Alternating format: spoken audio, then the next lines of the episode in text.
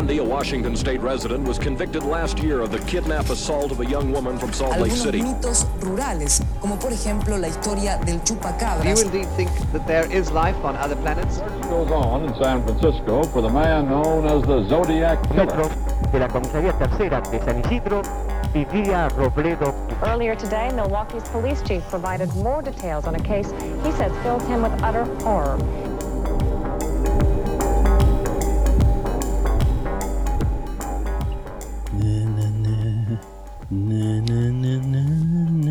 Bueno, ¿empezamos o qué? Na, na, na. Estoy grabando. Ah.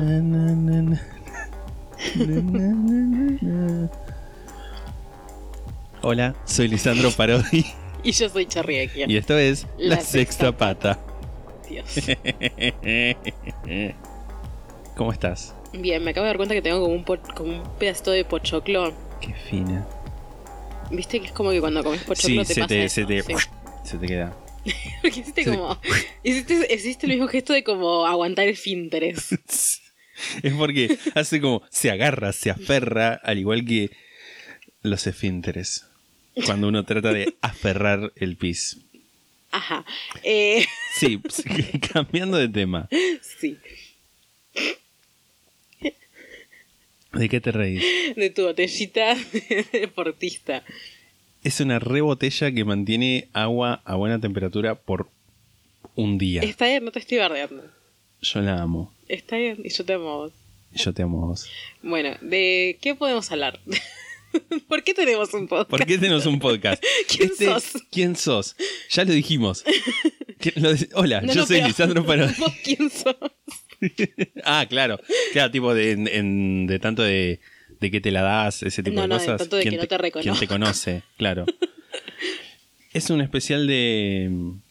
No es Nochebuena esto, es San Valentín. Uh, ¿cómo estamos hoy? Por eso empezamos cantando o tarareando, humeando Bésame mucho. Ah, ¿era por eso? Sí, por Ah, eso. está bien. Era, era temático. Ah, está bien, está bien. No, me encanta.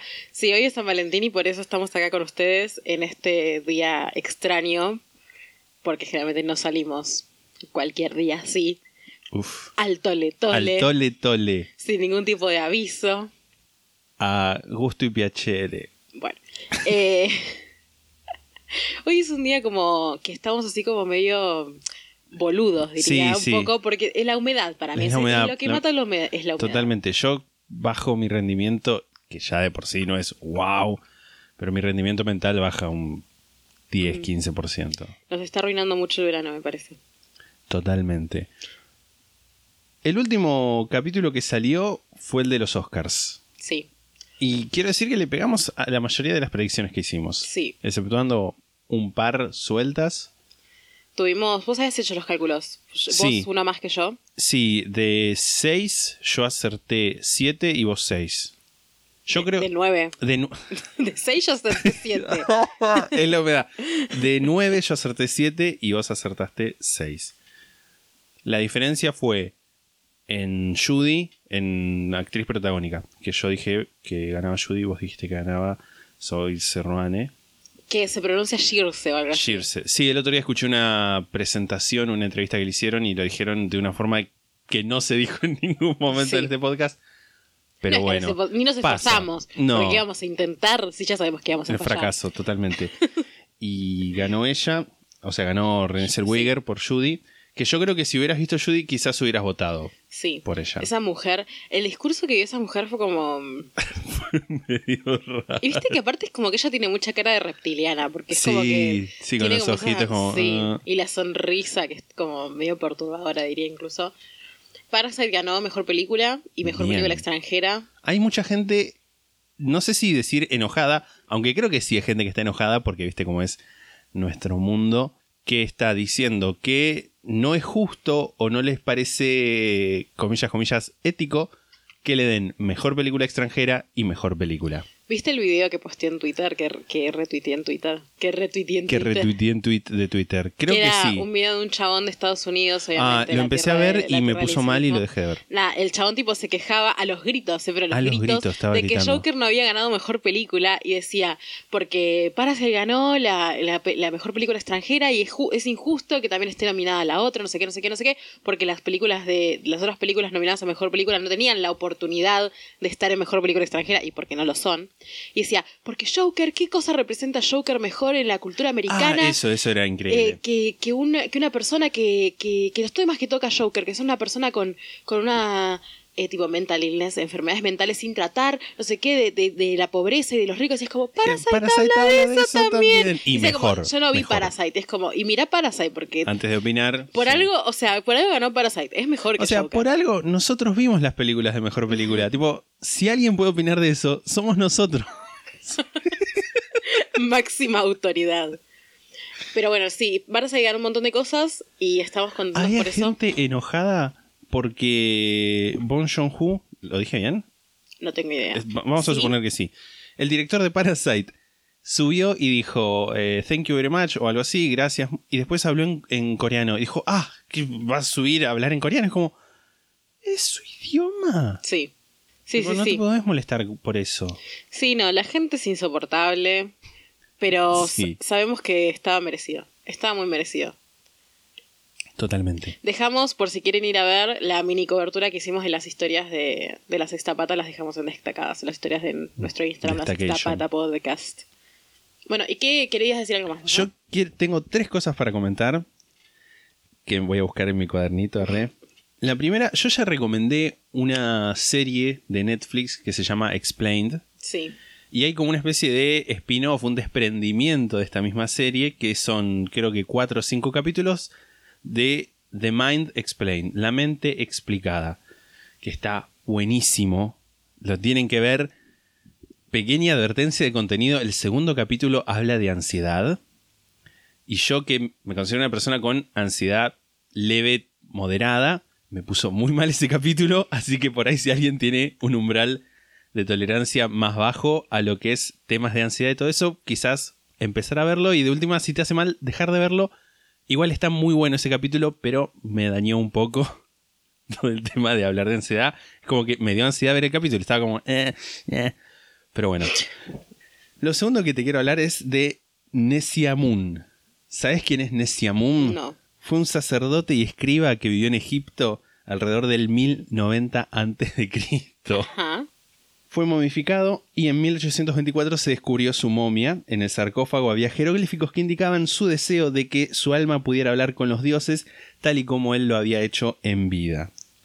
Saltamos al presente, a 2016 en realidad, donde académicos y científicos de la ciudad de Leeds, en colaboración con científicos de otras instituciones inglesas, porque viste, la momia de Egipto, bueno, está en Inglaterra. Eh, eh, pasa Sí. pudieron hacer un escaneo de la momia y después una impresión 3D del tracto vocal desde los labios hasta la laringe.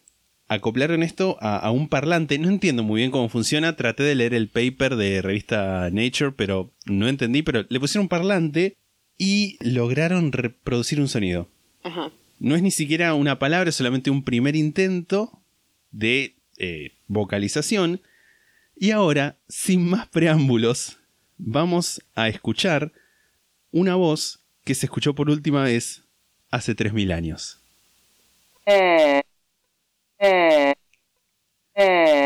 Eso es todo. Eso es todo. ¿Sabes que yo había visto un video en Twitter que era como, como uno de esos videitos, viste, como minis documentales que son como formato cuadrado y que dice, decía algo de esto, decía como se, se descubrió una momia, qué sé yo, que esto que estás contando, y decía, y este es el sonido. Y el sonido, en vez de ser eso, era tipo la primera parte de, de Toxic de Britney, tipo, "Ugh".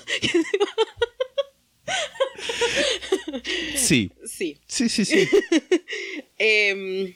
Eh, justamente. La ciencia, la ciencia no deja de sorprendernos lo que hemos avanzado. Lo que hemos avanzado. Y hablando de ciencia, tengo un mensaje de David que resumí un poco. Básicamente nos dice, eh, porque nos estaba hablando del capítulo de John Titor, Ajá. que nosotros Un al principio tarde, hicimos David. un llamado a eh, físicos y científicos del mundo para que nos dijeran. Lo cierto, él me lo escribió antes de que grabáramos el capítulo de los Oscars, pero colgué. Falopa, lo que dice John Titor, se puede resumir. Sobre lo que sabemos del universo es imposible, las le- leyes de la física no permiten viajar en el tiempo. El candado de gravedad variable es una falopa. El resto de las cosas sí existe, pero no tiene ningún sentido. Es decir, como si yo te dijera, no sé, construí un auto con una tijera, dos, eh, no sé, paltas y medio libro. Ponele como. Son cosas que existen, pero ¿por qué las pones juntas? El gran colisionador de hadrones sí está bajo tierra. Nosotros habíamos dicho, pero después habíamos dudado de que sí, que no, que sí, que no. Bueno, sí. Lo de microagujeros negros tragándose la tierra, 100% falopa, muy periodismo amarillista. No se encontraron microagujeros, como microagujeros negros como resultado del accionar del colisionador de hadrones. E incluso si los hubiera, serían de un tamaño tan insignificante que se irían achicando más y más hasta, comillas, evaporarse por, por sí mismos.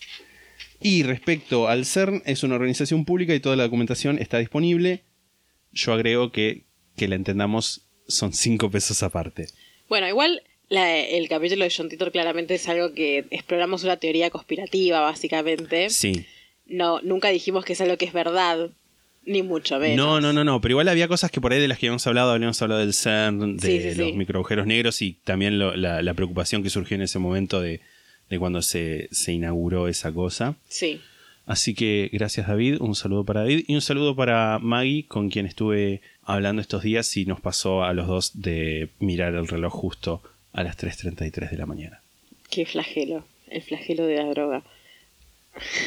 Sí. Bueno, y hoy por ser San Valentín, ¿qué es lo que... ¿Por qué? ¿Por qué hoy estamos acá? Porque es reunidos. San Valentín. Esta cena romántica con velas. Y botellas deportivas. Botellas deportivas marcar. Calidad ahora que nos tienen, ahora nos tienen que pagar. Ya dijimos. Después censurarlo, poner un pip. sí. ¿Qué, qué vamos a hacer hoy? Hoy vamos a traerles dos casos de, de crímenes de temática San Valentín. ¿Y esto qué significa? ¿Parejas asesinas? Sí, parejas asesinas. Porque ahora que lo pienso, Criminales. no está específicamente relacionado con San Valentín mi caso, pero sí No, con una tampoco. pareja. El mío tampoco. O pero- sea, hay un 14 de enero en el medio porque De la de Uf, hay un 14 de febrero en el medio porque la fecha, o sea, hubo cosas que pasaron 14 de febrero, quizás no eh, relevantes. En el mío no. En el mío solo es una pareja. O sea, lo que iban no es que hay algo que pase específicamente el 14 de febrero, sino que nada, esta gente vivió 14 de febrero y quizás los pasaron juntos. Ah, sí, sí. Pura especulación. Voy a empezar yo, ¿verdad? Efectivamente. Bueno, mi caso es un caso muy bello. Un caso que no es estadounidense. No, no sé, ¿es el primer caso no estadounidense que hacemos? No, sí. Sí. Transcurre en la- el bello país de Canadá. Bello país. Y no voy a decir que es un caso porque es más como una historia, más que un caso. Son como Uh. muchos casos.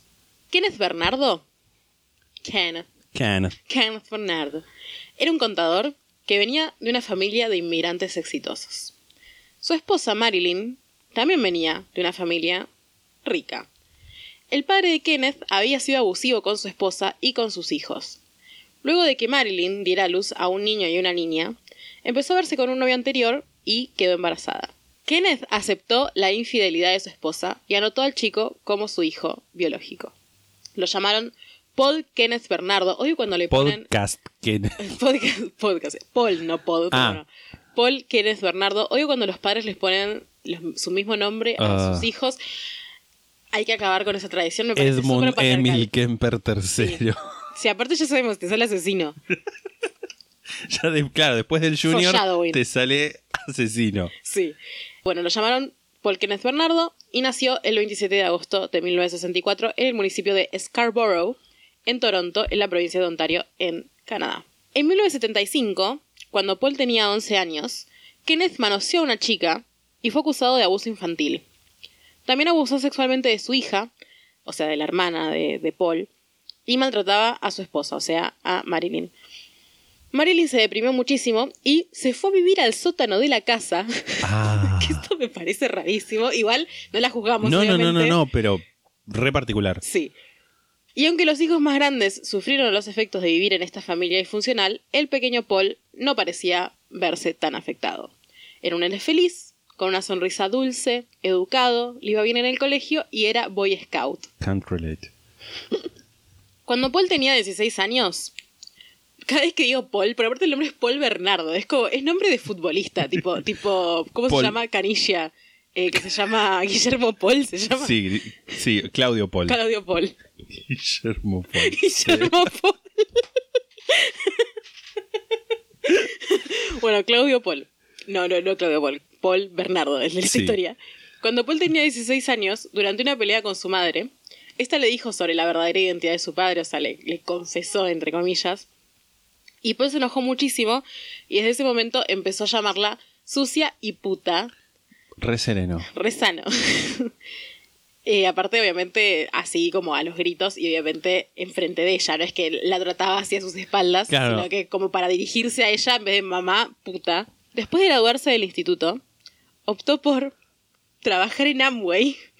Ah, tun, tun, Que tun, hagamos un parate para explicar qué es Amway, ¿Qué es para Amway? quien pueda no conocerlo. Amway es Si, una... si no sabes qué es Amway, la verdad, Qué bien. suerte que tenés. qué suerte.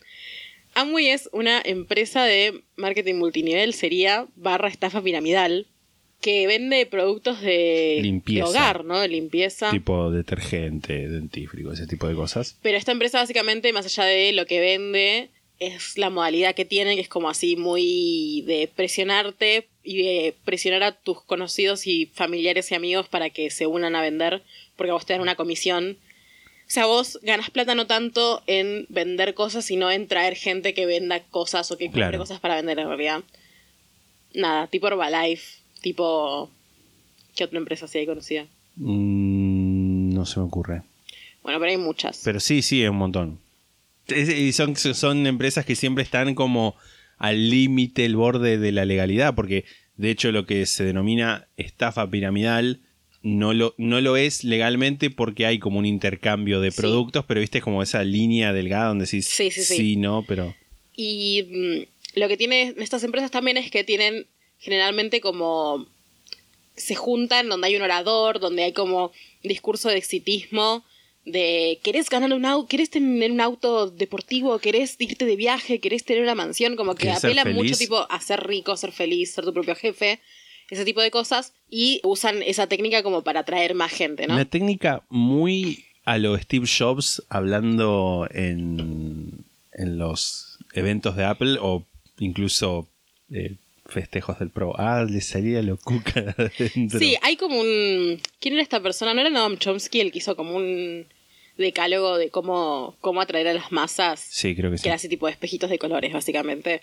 Bueno, Amway. No nos maten si no fue Noam Chomsky. Sí, no nos maten si trabajan en Amway o en Herbalife o en alguna de esas cosas. Igual vamos, chicos. Si trabajan en Herbalife, vayan saliendo. bueno, empezó a trabajar en Amway y desarrolló fuertemente esta mentalidad de ventas que, que, hace famosa la empresa, ¿no? Se compró libros y cassettes de oradores mo- motivacionales y junto a sus amigos empezó a usar esas técnicas, las técnicas de venta, para conquistar mujeres que conocían en bares con bastante éxito encima. Para el momento que entró a la Universidad de Toronto Scarborough, ya había desarrollado gustos sexuales retorcidos, disfrutaba de humillar mujeres en público y les pegaba a las mujeres con las que salía, llegando a amenazar de muerte a algunas si decían cómo él era en la intimidad. Yo estuve viendo, nada, videos y cosas de, de esta gente que está en este caso, y Paul Bernardo era un tinchazo, era tipo el mismísimo Uf. Tincho Tinchetti, era un chabón Tincho, tincho. rubio con ese, ¿viste? Esos, esos, ese corte como de, como de tincho que está como medio de moda en el 2008, así como medio, mucho pelo, como flequillito Para al el costado. costado, sí. Y, esa, y como con gorrita. Ese era Paul Bernardo, pero en los 80. ¿Estás buscando una foto? Estoy buscando una foto de Paul Bernardo. Ahí te vas a, a spoilear, ¿no querés que te busque yo una? Sí, ahí vi un par de fotos. ¿Es, es este tipo? Es ese tipo, sí. Ahí está igual más rescatado Sí. que lo que yo digo, porque yo lo, lo que estoy describiendo son como más su vida cotidiana y lo que vos acabas de mostrarme es una foto de su boda, que ahora vamos a hablar de eso un poco más adelante. Carla Lian Homolka nació el 4 de mayo de 1970 en Port Credit, también en la provincia de Ontario, en Canadá. tenía dos hermanas, Lori, un año menor, y Tammy, cinco años menor. La familia Homolka vivía en St. Catharines, Ontario, una localidad prácticamente enfrentada con el municipio de Scarborough, dividida por un lago. O sea, es como lago, de un lado Scarborough. eh, Scarborough, Toronto, con el municipio de Scarborough, y del otro St. Catharines. Tuvo una infancia tumultuosa, same. La relación de sus padres estaba plagada de infidelidades y su padre era un alcohólico que solía insultar a su familia y después se encerraba en el sótano, que se ve que es algo ¿Qué? común. El sótano. ¿Qué onda el sótano? En Canadá todo el mundo tiene sótano y todo el mundo lo usa de escape, de alguna forma. En su adolescencia, Carla se autolesionaba y amenazó con suicidarse varias veces. Carla, por cierto, es con K, que eso me parece Carla. Carla con K, que, que ya es como que es nombre de, de psicópata un poco. A mí me suena mucho a novela de espionaje ruso. Ah, Carla. Carluska. bueno, y Carla también era una rubia, una rubia, Una rubia. una rubia muy hermosa, así también hegemónica, nivel, o sea, eran como los dos muy rubios. Foreshadowing este Ceneval, pero no importa. Él se lo ve una persona muy hegemónica y atractiva en la Sí. foto. Carla y Paul se conocieron en un restaurante en Scarborough el 17 de octubre de 1987. Él había ido con uno de sus amigos y tenía 23 y ella tenía 17. La noche en la que se conocieron tuvieron sexo y Paul le pidió su número y dirección, cosa que era extraña para él, ya que solía tener relaciones casuales con muchas chicas sin volver a contactarlas.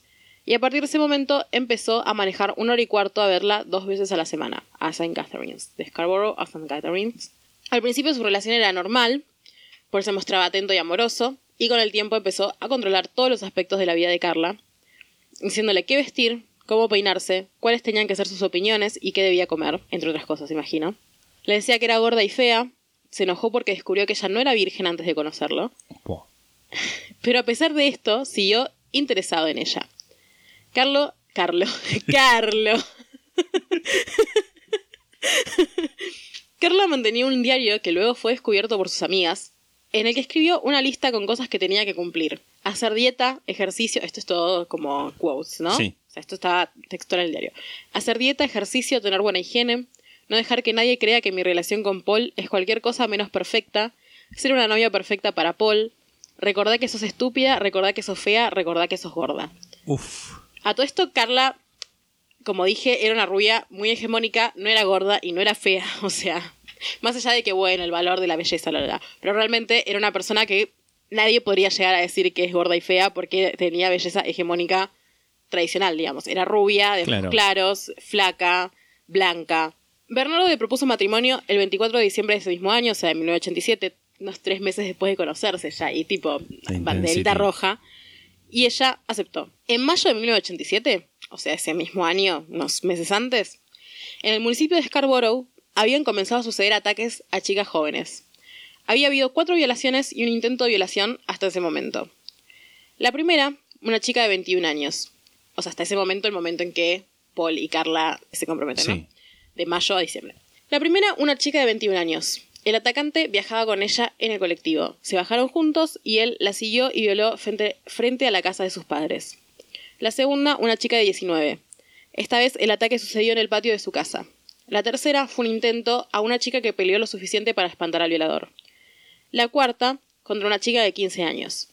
La quinta fue contra una chica de 17 años. El atacante la violó con el mismo cuchillo que solía usar para amenazar a sus víctimas. O sea, forro de mierda. Luego de este quinto ataque, que sucedió el 23 de diciembre de 19 de 1987, un día antes de que Paul y Carla se comprometieran, los medios acuñaron el nombre Scarborough Rapist, el violador de Scarborough, ¿no? Sí. O sea, se empezó a usar ese nombre para referirse como a esta persona. En marzo de 1988, la policía formó la Scarborough Rapist Task Force, o sea, la, el escuadrón del Sí. Scarborough Rapist, como para buscarlo, ¿no? Y pidió ayuda del FBI para hacer el profiling del Scarborough Rapist. Para ese momento los ataques habían parado, siendo el último el del 23 de diciembre del año anterior, pero en abril de ese mismo año los ataques volvieron y entre abril de 1988 y mayo de 1990 hubo seis violaciones y tres intentos de violación más, todos coincidentes con el modus operandi de, del Scarborough Rapist, o sea, de los mismos... Se, se- se entendía que era la misma gente, ¿no? La misma persona. Todos los ataques fueron ataques por la espalda, así que las víctimas no podían describir su cara, pero sí lograron describirlo como un hombre joven, alto y rubio. Sí, where, where we are going here.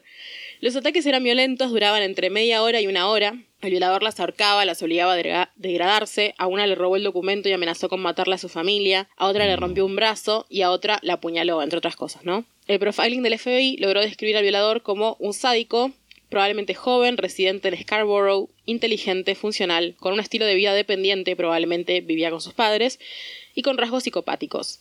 También dedujeron que probablemente los ataques escalarían en gravedad. En junio de 1988, el alguacil Vic Clark le dijo a la prensa que las jóvenes no deberían esperar que la gente las cuide si vuelven a la 1am en colectivo. Que estaría Un bueno. copado, ¿no? Sin forro. Que estaría bueno que se pudiera ir a cualquier lado, pero que no se pusieran a ellas mismas en una situación peligrosa. Ese mismo mes, el concejal John Mackey propuso un toque de queda para las mujeres. Y acá el único atisbo de, de, de razón Sí. la Toronto Transit Commission, en respuesta a los ataques, instituyó el programa Request Stop, que permitía, o sea, Request Stop sería como Eh, pedir. pedir paradas, Parada. sí, que permitía a las mujeres que viajaran de noche en colectivo pedirle al chofer bajarse en cualquier lugar que necesitaran. Algo bien, porque o sea, poner un toque de queda una locura, esto, Claro. esto sí, tiene sí, sí, sentido. Sí, sí, totalmente. Entre mayo y septiembre de 1990, la policía había mandado a comparar 130 ADNs de sospechosos con el del violador de Scarborough, a la vez que habían puesto en circulación un identikit del mismo. Te voy a mostrar el identikit. Porque todo esto es como muy... Se entiende a dónde vamos, ¿no? Claro, sí, sí, sí, por supuesto. Estamos. Un podcast de True Crime. Este es el identikit. Ah, es igual. Es igual a Paul Bernardo, ¿no? O sea, hay, hay veces que un identikit es parecido porque por ahí la gente que lo describe, por ahí la memoria se altera, eh, etcétera, etcétera, etcétera, pero este es idéntico. es muy igual. De hecho, hay un. En The Mind Explained se habla en el capítulo de la memoria sobre los identikits y todo eso. Véanlo.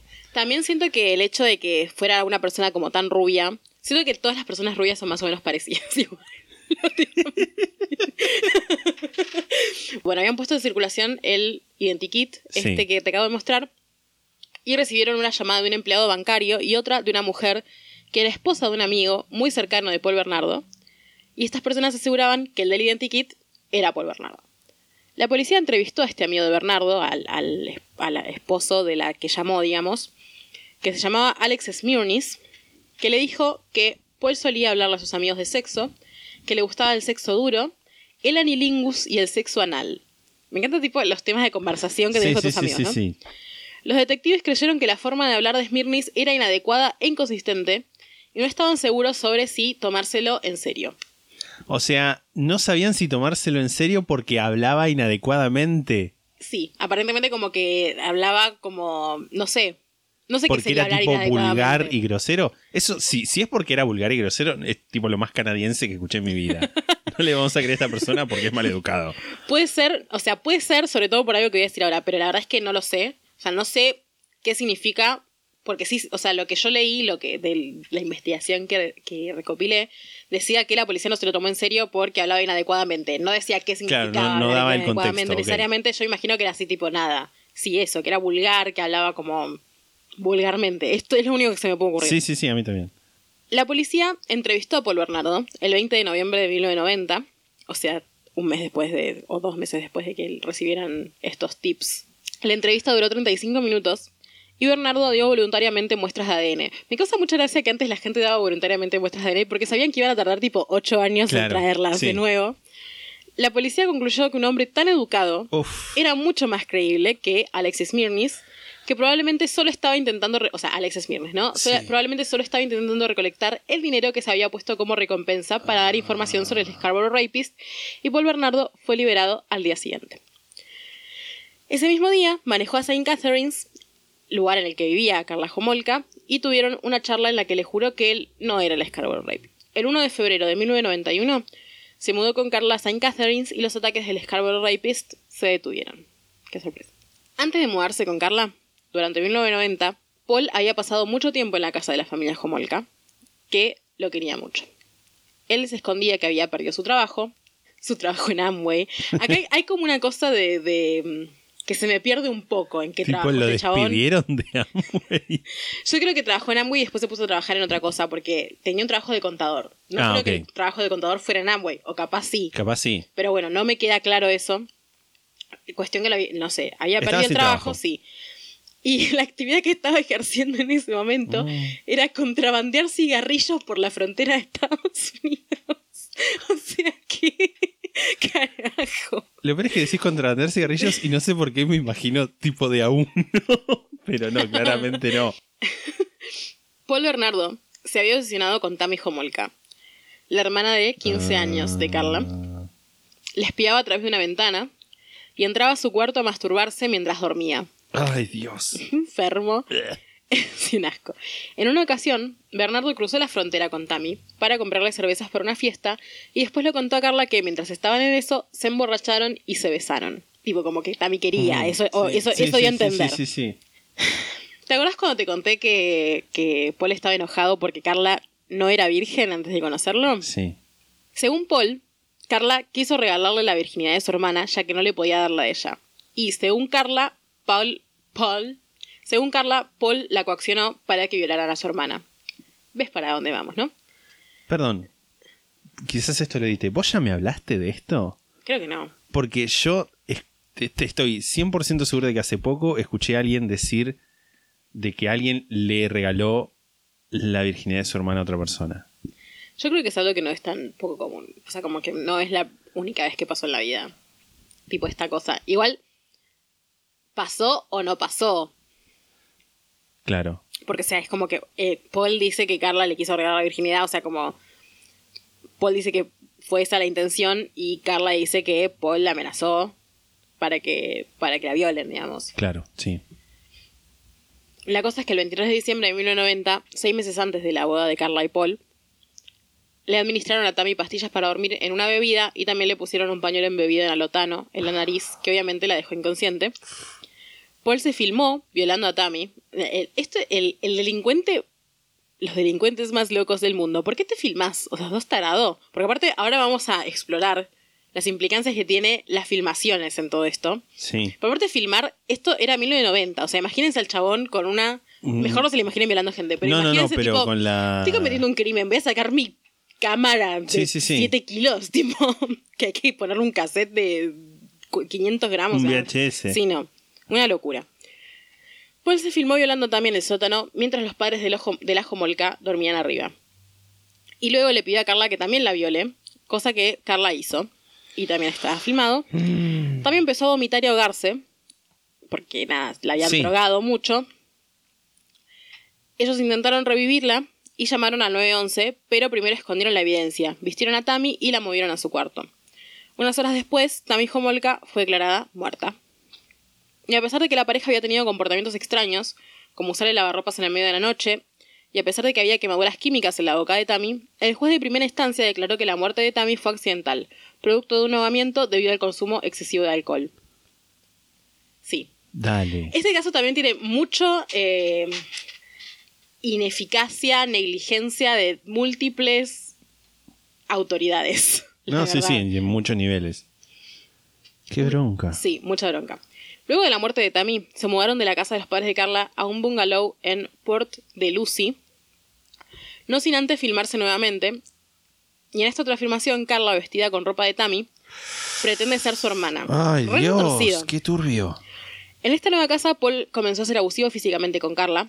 Hubo un episodio en el que la iguana de Carla lo muerde. Esto es como gracioso, la verdad. Pero escuché lo que hace Paul. O sea, la iguana lo muerde y él se saca, le corta la cabeza a la iguana, Pobre iguana. la hace a la parrilla y se la come. Ah, O sea, re sereno. ¿qué te pasa, chabón? Re acorde la reacción. Re acorde. Carla amenazó con dejarlo, pero Paul le recordó que tenía evidencia que lo ubicaba como partícipe en el asesinato de su hermana tipo, todo bien con que violemos y matemos a mi hermana, pero, Pero con la iguana no la te iguana. metas. Nada, bueno, Paul la amenazó, así que Carla no se fue, se quedó con él. Leslie Mahaffey era una adolescente de 14 años, que la noche del 14 de junio de 1991 había asistido al velorio de un amigo de ella que había fallecido en un accidente. Después del velorio, Leslie fue a emborracharse al bosque con sus amigos. Actividades para hacer después de un velorio. Si cuando me muero no te vas a emborrachar un bosque después de que me No. muera, no me quisiste. Y volvió a su casa acompañada por un amigo. Ya, ya tengo varias cosas para hacer. Tengo que evitar que te transformes en un nido de arañas. Ir a emborracharme en un bosque. Bueno, sumo. Sí. Y hacer brownie mis cenizas. También. Bueno, como decía, después del velorio, Leslie fue a emborracharse al bosque con sus amigos y volvió a su casa acompañada por un amigo un poco antes de las 2 de la mañana, donde ambos descubrieron que la puerta de su casa estaba cerrada con llave. Los padres de, Les- de Leslie habían cambiado la cerradura unas semanas antes y confiando que su hija no rompería su toque de queda, no le dieron una copia de la llave. Leslie caminó a un teléfono público y llamó a la casa de un amigo para pedirle pasar la noche allí. Este amigo se negó, alegando que era muy tarde y que despertarían a sus padres. A eso de las dos y media de la mañana, Leslie emprendió el regreso a su casa y desapareció. Al día siguiente no se presentó al funeral de su amigo, lo que hizo que su madre llamara a la policía y comenzara su búsqueda. Al funeral, no al velorio, ¿no? Establezcamos que antes había sido el velorio y ahora Tipo, iba a ser claro, el funeral. el entierro. Claro. Paul Bernardo había visto a Leslie sola intentando entrar a su casa. Le dio charla y le invitó a su auto a fumar un cigarrillo, donde le cubrió la cabeza con un buzo y la llevó a su casa de Port de Lucy, donde Carla Homolka dormía. Paul y Carla mantuvieron a Leslie secuestrada durante 24 horas y drogada e inconsciente para ser usada como una esclava sexual. Incluso la familia de Carla los visitó mientras Leslie estaba ahí, tipo, Mm. no sé, atada, voy a asumir que la tenían. Luego de ese día de torturas, Bernardo estranguló a Leslie Mahaffey con un cable hasta la muerte. Desmembraron su cuerpo y encapsularon las partes en un bloque de concreto que tiraron en el lago Gibson, en Ontario. Dos semanas después, el 29 de junio de 1991, dos pescadores encontraron el bloque de cemento y se alarmaron al ver que carne humana sobresalía de él. Yikes. El cuerpo fue inmediatamente identificado como el de Leslie Mahaffey y ese mismo día, el 29 de junio de 1991, Paul y Carla se casaron por iglesia católica en una ceremonia con 100 invitados. Wow. Hay videos del casamiento.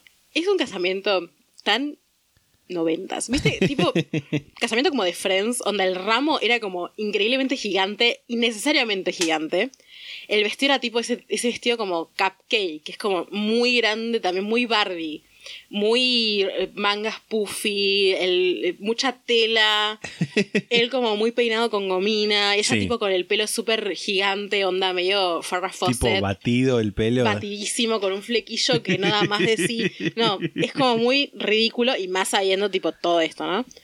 Pero bueno, más allá de eso nos podemos reír del casamiento.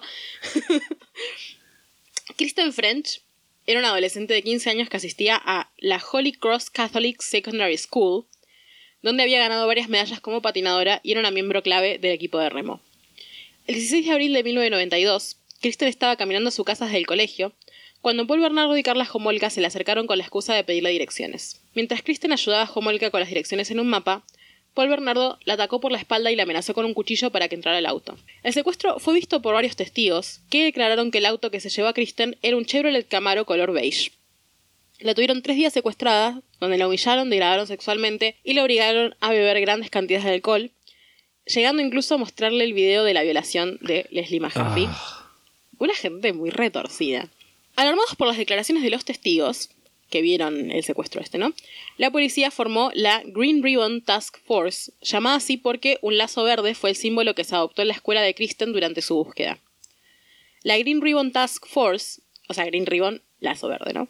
Sí. Emprendió la búsqueda del Camaro beige, creando cartelería con fotos del modelo de auto, aclarando que estaba vinculado al secuestro de Kristen French y también pasándolo por la tele, ¿no? E incluso crearon la Green Ribbon Hotline, una línea telefónica exclusivamente dedicada a recibir pistas sobre ese Sobre el auto, caso, sobre sí. el caso en general. ¿Cuál era el único problemita? Que Paul Bernardo no manejaba un Chevrolet Camaro color beige, sino un Nissan dorado, un auto, estimo, parecido. Busqué fotos y como que entiendo que los dos eran autos del estilo deportivo, pero bueno, no era un... O sea, ellos buscaban un Chevrolet Camaro color beige y eh, este era un Nissan, era marca Nissan y era otro color, era dorado, no, no beige. Finalmente, el cuerpo de Kristen French fue encontrado desnudo en Burlington el 30 de abril, a aproximadamente un kilómetro y medio de la tumba de Leslie Mahaffey. Tenía signos de haber sido torturada y le habían cortado el pelo. Paul y Carla la habían asesinado el 19 de abril con el mismo cable con el que Paul Bernardo había matado a Leslie Mahaffey. No, no, no, no. Sí. ¿Te acordás que Carla y Paul se conocieron en un restaurante? Que Sí. habían ido ahí y que Paul había ido con un amigo. Sí. El amigo se llamaba Van y en 1983 Paul le había contado sobre lo que él llamaba Granja de Vírgenes, que era una fantasía en la que él tendría un montón de mujeres a su disposición para hacer lo que quisiera con ellas. En 1986, la exnovia de Van le metió una orden de restricción a Paul porque este le hacía llamadas obscenas. Un asco. Tipo, ¿qué le pasa? Inmundo. Y el 1 de mayo de 1992, Van se dio cuenta que las similitudes entre el perfil del violador y Paul Bernardo eran uncanny, o sea, era- eh, se dio cuenta entre las similitudes Increíbles. increíbles y acudió a la policía. Once días después, la policía interrogó a Bernardo sobre en dónde estaba las noches de los secuestros de Leslie Kristen. Le tomaron muestras de ADN, pero no se consideró como uno de los principales sospechosos. El 27 de diciembre de 1992, Paul Bernardo golpeó a Carla con una linterna, causándole severos moretones de toda su cara. Digo severos moretones, en realidad Carla había- era tipo un mapache, o sea, le quedaron como, ¿viste ese típico Ah. coso de que te cagan a trompadas y te quedan los dos ojos Sí. súper violetas, así como dos cosas, bueno, muy, muy rancio, que también hay fotos si alguien quiere verlas. De hecho, cuando buscas este caso es una de las primeras cosas que aparece. Causándole severos moretones en toda su cara, y una semana después los padres de Carla la encontraron así, la sacaron de su casa y la llevaron a la policía. Pero antes de, de ir a la policía, Carla logró escaparse y se llevó los videos que la, in- la incriminaban como partícipe de todas estas cosas que habían Sí. hecho, ¿no? Paul Bernardo fue arrestado por este ataque, pero fue liberado poco después. Tres semanas después, el 1 de febrero de 1993, llegaron los resultados de los test de ADN del Scarborough Rapist. Oh. ¿Cuánto había pasado? ¿Como cinco años? No importa. y obviamente coincidían con el ADN de Paul, que él había dado eh, voluntariamente, por si no se acuerdan. Una semana después, el 8 de febrero, el padre de Paul, Kenneth Bernardo, ¿te acordás de ese tan buen hombre? Sí. cayó preso por abusar de una mujer y le dieron nueve meses de prisión y tres meses de libertad condicional. Y un día después de eso, el 9 de febrero, los detectives de la Metro Toronto Police interrogaron a Carla sobre el posible vínculo que ella y Bernardo podrían tener con los asesinatos de Leslie y Kristen. Al 17 de febrero, arrestaron a Paul, lo acusaron de varios cargos y la policía intentó conseguir permisos para allanar varios lugares vinculados a Bernardo. No consiguieron todos los permisos que pidieron, pero sí encontraron unos días después un video que involucraba a una víctima de la que no hablamos hasta ahora, conocida como Jane Doe. Jane Doe es como el nombre que se le pone Claro, es como un. NN sería. NN. Jane Doe y John Doe son NN. Es como... NN, sí. Lo que en inglés es NN. O sea, lo que es el equivalente en inglés a lo que nosotros llamamos NN. Jane Doe es una... Sí, reíte, reíte nomás. Pensando en Natalia, Natalia. Un Natalia, Natalia. Jane Doe es una chica que cuando tenía 15 años, en la misma época del asesinato de Leslie, Carla había invitado a su casa con la excusa de una noche de chicas. La pareja había... Sí, un asco. todo esto como que es todo horrible, pero Todo- bueno. sí. No, no hay buenos días en esto. La pareja había planeado drogarla y violarla, cosa que hicieron. La drogaron con píldoras para dormir, la violaron y también la grabaron. En otra ocasión la pareja llevó a Jane Doe a su casa de nuevo y volvieron a drogarla y a violarla. Y esta vez la chica dejó de respirar, lo que hizo que Carla llamara al 911 y luego de un rato llamara de nuevo para decir que ya había vuelto a respirar y estaba bien.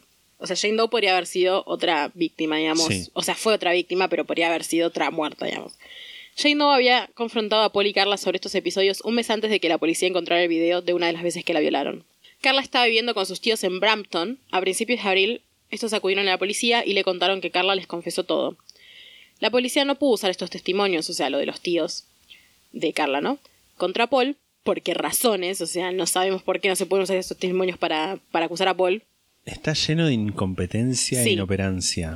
Por parte, ¿qué más le falta, no? O sea, además, si, si das el ADN para como parte de una investigación, que, que te digan, bueno, legalmente no te podés mudar e irte a otro lugar. Que aparte había... Igual no se mudó a otro lugar, ¿eh? ¿No se mudaron ellos? Se mudó solo Carla. no, Paul- no, no, pero en de Scarborough. Sí, se mudaron de Scarborough. Pero en ese momento. No, o sea, había dado su ADN, pero no era realmente un sospechoso, digamos. O sea, la policía no, no, no, no lo tomaba no como lo tomaba un como sospechoso, sospechoso. serio. Claro. Incompetencias varias hay en este, en este caso. Porque aparte eran dos investigaciones separadas también, las de Leslie Mahaffey y Christine French, que se suponía que era la- suponían que era la misma persona, y el del Scarborough Rapist, o sea, eran dos cosas que hasta este momento la policía no, no No había conectado. no ataba los cabos que, que eran la misma gente, digamos, o la misma persona involucrada. Bueno, eh, los testimonios de los tíos no los podían usar contra Paul, pero sí los podían usar contra Carla para acusarla de asesinato en primer grado. A fines de abril, los permisos de 70 días que habían conseguido para registrar la casa de Paul Bernardo y Carla Jomolka estaban por, ven- por vencer y según la policía no estaban más cerca de probar la culpabilidad de ninguno de los dos en los asesinatos de Leslie Kristen que cuando habían empezado la investigación. Entonces la policía decidió que en vez de acusar a Carla de asesinato en primer grado, iban a usar lo que sabían para presionarla para que testi- testifique en contra de su marido, lo que significaba que la policía iba a poder presentar un testigo para declarar en contra de él en el juicio, que hasta ese momento no tenía ninguno Claro. que supiera todas estas cosas, ¿no? Carla accedió a testificar en contra de Paul a cambio de una sentencia reducida y pidió el divorcio, el cual le concedieron. o sea, ya era hora, mami. Sí. Un dato de color es que cuando los investigadores le tomaron declaración notaron que tenía un reloj del ratón Mickey muy parecido al que tenía puesto Kristen French cuando había desaparecido. Ah, Podríamos decir que es el mismo, allegedly. En mayo, el abogado de Bernardo fue a la casa y sacó, o sea, la casa que era de ellos, ¿no? sí. Y sacó seis videocassettes que estaban escondidos en el techo del baño arriba de una luz. O sea, yo imagino que había como una de esas tipo, no sé, como, como cositas para poner la luz y que habían como desarmado eso y habían puesto atrás. Sobre, tipo en el entretecho, digamos. Claro. ¿Y por qué la policía no había encontrado esta, estos videocassettes? Porque una de las limitaciones que tenían los permisos de allanamiento que ellos habían conseguido era que no podían destruir la casa, o sea, no podían andar abriendo cosas o Oh. romper paredes. Tipo, es, una- esto es una locura. No, no, no, no, no. Aparte, a todo esto, desde que empiezan las cosas del Scarborough Rapist, hasta este momento pasaron como siete años, o sea, es como una locura. No, siete no, pero seis. O sea, igual. Sí, sí, sí, igual es una cantidad de- enorme de tiempo. Sí. Carla comenzó a darle sus declaraciones a la policía y los llevó a lugares de la casa claves, de donde pudieron recolectar evidencia de que Leslie Mahaffey y Kristen French habían estado en la casa. Al finalizar, acusaron a Paul Bernardo de múltiples cargos de secuestro y asesinato en primer grado. A todo esto la policía no tenía los cassettes, los tenía el abogado de Sí. Bernardo. O sea, no tenía más pruebas que los testimonios de Carla y estas, esta- este tour que habían hecho por la casa en el que habían podido determinar que Leslie y Kristen habían estado en la casa, pero no más que eso, digamos, ¿no? En junio de 1993, Carla Homolka fue sentenciada a solo 12 años de prisión debido a su acuerdo con dos cargos de manslaughter, que sería como homicidio involuntario. Es como menos grave que homicidio en primer grado, digamos. Claro. Claro, incluso es, es una categoría distinta, porque está homicidio en primer grado, homicidio en segundo grado, y está manslaughter, que se sobre se, se da a entender como que es eh, algo involuntario. Claro, accidental. En septiembre de 1994, el abogado de Paul Bernardo renunció, o sea, este que tenía los videocassettes, ¿no? Porque Paul quería destruir los cassettes. Había como toda una cosa acá que no me gasté en explicar, pero igual voy a resumirla medianamente. O sea, no, no la puse acá en el, te- en el texto que estoy leyendo. Pero básicamente querían que la defensa fuera algo así como que Carla era la culpable de todo. Pero para eso no tenían, o sea, que no tenían que destruir los cassettes porque los cassettes, si alguien encontraba los cassettes, Claro. los cassettes era obvio que Carla no era la culpable de todo. A lo sumo sí estaba involucrada, pero también lo estaba Paul, ¿no?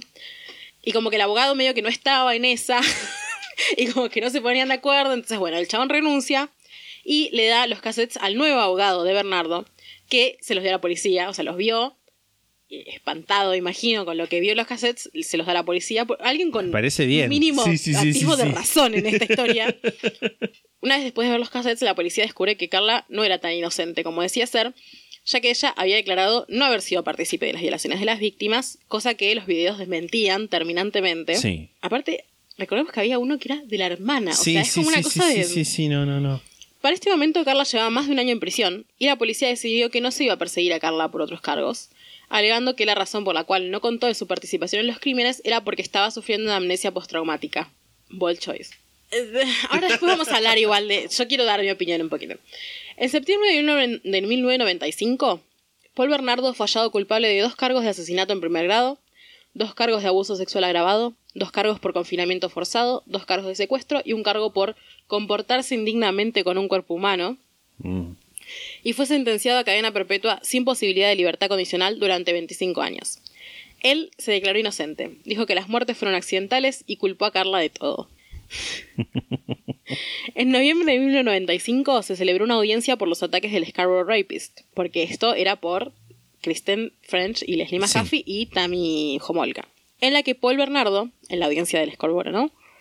se declaró culpable de todos los cargos y aceptó ser registrado como un criminal peligroso a cambio de que se suspendieran todos los cargos en su contra por la participación en la muerte de Tami Homolka. ¿Qué implica ser registrado como un criminal peligroso? Es como que te da menos beneficios, o sea, nada, eso, quedas registrado como un criminal más peligroso que los criminales normales, digamos, y después supongo que también si salís de la cárcel te imposibilita ciertas cosas. Sí, creo que de hecho, no sé en Canadá, pero por ahí en Estados Unidos a veces si, si sos un criminal registrado, cuando te mudas a un barrio tenés como la obligación de darle, a, darle la información a los vecinos de que sos un criminal registrado o algo así.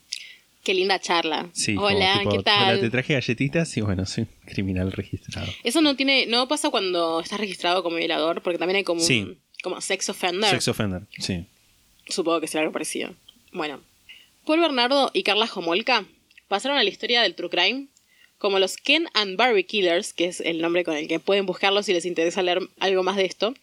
O sea, los asesinos Ken y Barbie, que fue el término que acuñaron en los medios para hablar de ellos debido a que eran como muy hegemónicos y rubios y menemistas y lindos. También podríamos como, como hablar del hecho de que el hecho de que sean tan lindos capaz tiene que ver, de alguna forma tiene que ver, porque la policía eh, interrogó a Paul Bernardo y dijeron, ah, no, este hombre es muy educado. Imagino que si hubiera sido, no sé, un hombre negro, no iba a ser tan educado. No, no, no, seguro. Carla Homolka, esto es un dato que quería agregar, es como que no tiene nada que ver y es innecesario, pero me gustó tanto que lo voy a decir igual. Carla Homolka fue objeto de numerosos artículos en revistas de tabloides, que es algo que no... Acá es como que las revistas de lo que sería tabloides, que sería por ejemplo la revista Caras, la revista, no sé, Gente, Sí. en otros países, sobre todo en Estados Unidos, Canadá, no sé, Gran Bretaña, también tienen como true crime. Es como que hablan de true crime mucho y acá es como que no. O sea, no, tanto tipo al menos. Farándula. Sí, solo es que allá es farándula más true crime. Por alguna razón. Bueno, en el 2001, Chantel Marnier, una amiga de Homolka en la prisión, le dijo al tabloide de Sun que Carla mantenía una relación lésbica con otra prisionera llamada Linda Veronier, amo nombres franceses, Canadá, amo, amo, amo, que eh, Linda había gastado 3 mil dólares en regalos de Victoria's Secret para Carla. O sea. Victoria's Secret marca de, De lencería. de lencería, ¿no? Al esta preguntarle, o sea, a, eh, Chantel le pregunta a Carla por qué tenía esta relación a pesar de estar enamorada de un hombre. Y Carla le respondió, no la dejo ir porque quiero mi ropa y quiero mi computadora. Tenía una sugar mami en la cárcel, ¿entendés? O sea, me encanta. me parece increíble. O sea, está bien, sí, horrible todo lo que pasó, pero, pero este dato me parece increíble. Carla Homolka salió de prisión en julio del 2005 y se casó con el hermano de su abogado y tuvo tres hijos. Una página de Facebook que se llama eh, Carla Homolka Watching o algo así, dedicada exclusivamente a seguir su vida actual y repudiarla, publicó que hasta hace tres años está viviendo en Quebec, bajo el nombre de Liane Teal. Liane era el segundo nombre que ella tenía, donde era voluntaria en la escuela de sus hijos. La escuela sacó, eh, después de que esto se publicara en la página, ¿no? La escuela sacó un comunicado diciendo que no admitían a nadie con antecedentes criminales en su edificio, por lo que podemos deducir que no, No sigue siendo voluntaria. No, era ella, Ah, o sea, ah, ah. era ella, pero que la, la echaron. Ok. Las víctimas que nombré en este episodio no son todas las que se probó que Paul abusó. Hay varias más, además de las que no pudieron probarse. En 2006, Paul admitió a su abogado de por lo menos 10 violaciones más cometidas en los 80. Una de ellas, el de una chica de 15 años, por el cual otro hombre ya estaba cumpliendo sentencia. Este caso es muy largo, hay muchas cosas para leer. Yo saqué la mayoría de mi, infor- mi información de Murderpedia, que es una bella página tipo Wikipedia que recopila información de asesinos. Y hay como un timeline de todas las cosas que pasaron en la vida de Paul Bernardo, que es como, me parece que es lo más fidedigno si se quiere. Pero eh, leí otras cosas, leí Wikipedia, vi también unos videos que en YouTube hay, creo que son cuatro o cinco videos que se llaman Paul Bernardo and Carla Homolka Archive Footage, o sea, Material de archivo. material sí. de archivo. Si ponen Paul Bernardo Carla Homolka, les va a aparecer, supongo, en YouTube, que son videos muy largos en los que recopilan, recopilan videos de ellos de, de, de grabaciones, no las de, de las violaciones, Claro, claramente, no, pero no, sí no. del casamiento, ese tipo de cosas, videos caseros de ese tipo. Y también hay recopilaciones de la cobertura de prensa de los juicios. Sí. Entonces, como que hay, son compilaciones así como de, de muchos canales de noticias y de canales de, de True Crime, porque había, había uno que era muy gracioso, que era un programa que se ve que era de un chabón que hablaba tipo como, no sé, como Canaletti, que la presentación era tipo una foto de él y decía como, no sé, ponele que el programa se llamaba como Criminales, Sí. con Rey no sé qué, y era tipo una, ¿viste esos programas ochenteros? Como con una presentación re de las primeras cosas que se hicieron con computadora, Sí. con una foto de él como medio en transparente, como así, y abajo tipo la firma, no sé, muy ochentas, eso me encanta, me, me parece Co- Como increíble. así es tipo sosteniéndose la, la, la, La pera, barbilla. la barbilla. Y también hay un artículo muy interesante del diario The Walrus, o del, no sé si es un diario, pero bueno, The Walrus, que es una página de... Tipo la morsa. La Morsa, una página canadiense, creo, que se llama When Paul Bernardo Stalked My Neighbor- Neighborhood, o sea, cuando Paul Bernardo stalk, queo. stalkeó mi vecindario, que está escrito por Stacy May Flowers, que nada, no están hard facts, o sea, no están de a los nombrar los hechos y ya, es como más que cuenta su experiencia, porque ella vivió en el municipio de Scarborough mientras todas estas cosas pasaban, y era chica, ¿no? Está bueno, de, está bueno, ¿no? Es como lo más fidedigno capaz. Y hay un montón de polémica, de acuerdo a, en torno como a la culpabilidad de Carla, porque claramente Carla era una persona abusada por, por Bernardo, o sea, era una víctima también. A ver, no estoy diciendo que no haya hecho nada, Sí. pero era una víctima de Paul Bernardo, en tanto que Paul la cagaba a palos, tuvo episodios así de violencia como muy zarpados, este que le pegó con la linterna, le dejó los dos ojos morados cuando se le comió la iguana. Eh, la obliga- como lo que había escrito en Sí. el diario, ¿no? La obligaba a hacer cosas, le, le- la, la manipulaba mentalmente, digamos. Y la policía compró de alguna forma también este esta discurso de que ella era una víctima y por eso también decidió después no presentar más cargos cuando se descubre que ella estaba involucrada también en, en las violaciones y eso. Porque ¿qué pasa? Carla lo que ella siempre sostuvo es que Paul la coaccionaba para, para esto, para levantarse chicas y violarlas. Lo cual nos podemos, o sea, la realidad es que más allá de si uno quiere ponerse a un lado, quiere creer una cosa o la otra, no podemos saber si esto es verdad o no era verdad. Sí, se sa- sí sabemos que Claro. Paul era abusivo con ella. Sí sabemos que ta- tanto Carla como Paul aparecen en los videos violando a estas pibas. Tipo a, a Tammy, a Kristen y a, y a Leslie y a Jane Doe también. Pero no podemos saber si las circunstancias en las que llegan a eso es Paul amenazando a Carla, Paul diciéndole, o, o Carla aceptando, o Carla proponiéndolo, incluso, que es lo que Paul sí, sí, dice, no, que. Carla decía, ay, te voy a regalar la virginidad de mi hermana. Lo que sí se pudo probar es que las drogas que usaban para dormir a las pibas eran drogas que ella se robaba de su trabajo. Ella era, no sé si veterinaria o algo del estilo. O sea, trabajaba en locales donde había drogas como para animales. Y robaba las drogas de su, de su trabajo. O sea, las drogas las, las daba ella, digamos. O sea, las conseguía ella. Sí. No, bueno, hay, hay polémica en torno a esto, aparte de que Carla ya está fuera de la cárcel y está viviendo en Canadá, digamos, entre la gente. En 2018, Paul Bernardo solicitó la libertad condicional y le dijo a la Junta que llora todo el tiempo en la cárcel Oh. y que los crímenes que cometió no fueron por placer, sino para calmar su dolor interno. Eh, metió ahí discurso retórica medio de como pobre sufrido. Una víctima de violación de él, ¿no?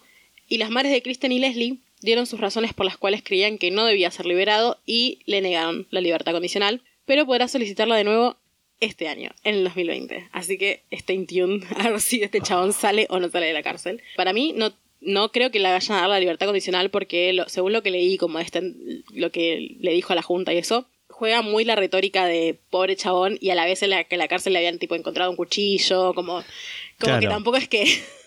No tan pobre chabón.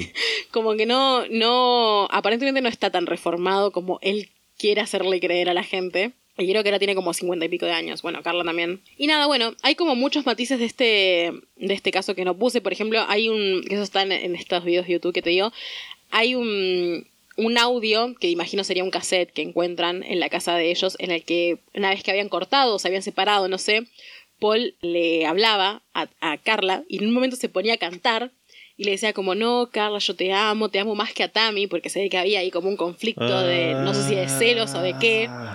Y mm, decía, te amo, yo eh, no sabía el, el daño que te hice, me pegué con una linterna y me di cuenta que duele. Yo no puedo creer. Tipo, o sea, hay como muchas cosas de acá que no involucré porque era como muy largo, pero que Sí. si quieren investigar lo pueden hacer. Y hay muchos detalles que no, que no puse de las violaciones y de todas esas cosas, pues parece que es Sí, sí, necesario. o sea, los detalles que puse ya me parecen morbosos y horribles, pero hay más detalles si les interesan ese tipo de cosas. Hay fotos, no sé si fotos de... No busqué, pero No, imagino que igual sí. las debe haber, así como de- del índole morboso, pero sí hay fotos de ellos, de su vida cotidiana, de... Nada, de Carla ahora, de, de Paul ahora. Así que nada, eso, esa fue la historia de los Ken y Barbie Killers. Gracias por este caso de mierda. ¿Viste cómo se siente? Ahora entiendo cómo te sentís. El mío es más suave. Bueno, qué bueno. Entonces que vos vas Este- después que yo. Yo voy a hablar de The Lonely Heart Killers, los asesinos de corazones solitarios, como el club del Sargento Pimienta, pero asesino. Ajá. Raymond Fernández y Martha Beck. Martha Jules Seabrook. No que es Martha. Martha, porque es con TH. Sí, Marta, No. forro. Eso fue muy agresivo. Ay, perdón, no quise ser agresiva. Martha Jules. Seabrook. Cipayo. Perdón, no te corto más. Tipo samba.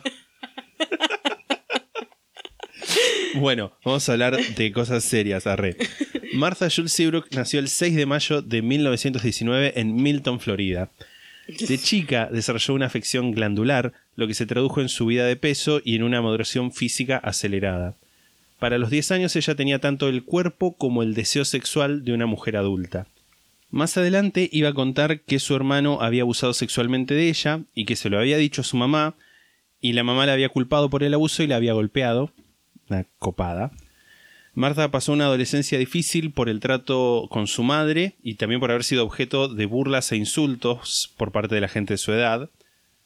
Se graduó en una escuela de enfermería, fue la primera de su clase, pero por su apariencia no pudo conseguir trabajo como enfermera y empezó a trabajar en una casa funeraria. ¿Cómo se llama? Le quiero googlear en la apariencia. Martha Jules Seabrook. Martha Beck. B larga S. Su apariencia. Era gorda, digamos Sí, sí, todo. sí, sí, sí, sí, sí, bueno. Por eso, por, lo de la subida de peso, por ser pero- gorda. Empezó a trabajar en una casa funeraria preparando cuerpos de mujeres para el entierro. Al poco tiempo de empezar este trabajo renunció, porque me imagino que no debe ser. Tipo, era, tanatóloga. Era digamos. tanatóloga, sí.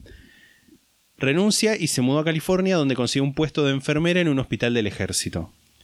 Por esa época empezó a frecuentar bares y tener relaciones sexuales con distintos soldados. Como resultado de, uno de estos encuentros quedó embarazada y el soldado con el cual se había acostado no tenía el más mínimo interés ni en ella ni en tener hijos. E incluso el tipo quiso, intentó, cuando se enteró de que Marta estaba embarazada, intentó suicidarse tirándose en una bahía. ¿No te parece Re un dramático. poco sobre reaccionar? ¿Qué te Marta decidió volver a Milton, donde se dio cuenta que tenía que explicar el embarazo. Estábamos eh, por esta época, 1943-1944, así que era como no podía caer embarazada.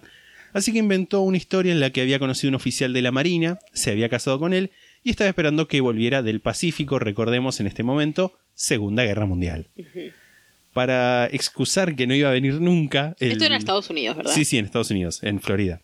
Para excusar que no iba a venir nunca, se mandó a sí misma un telegrama informándose que su marido había fallecido en combate.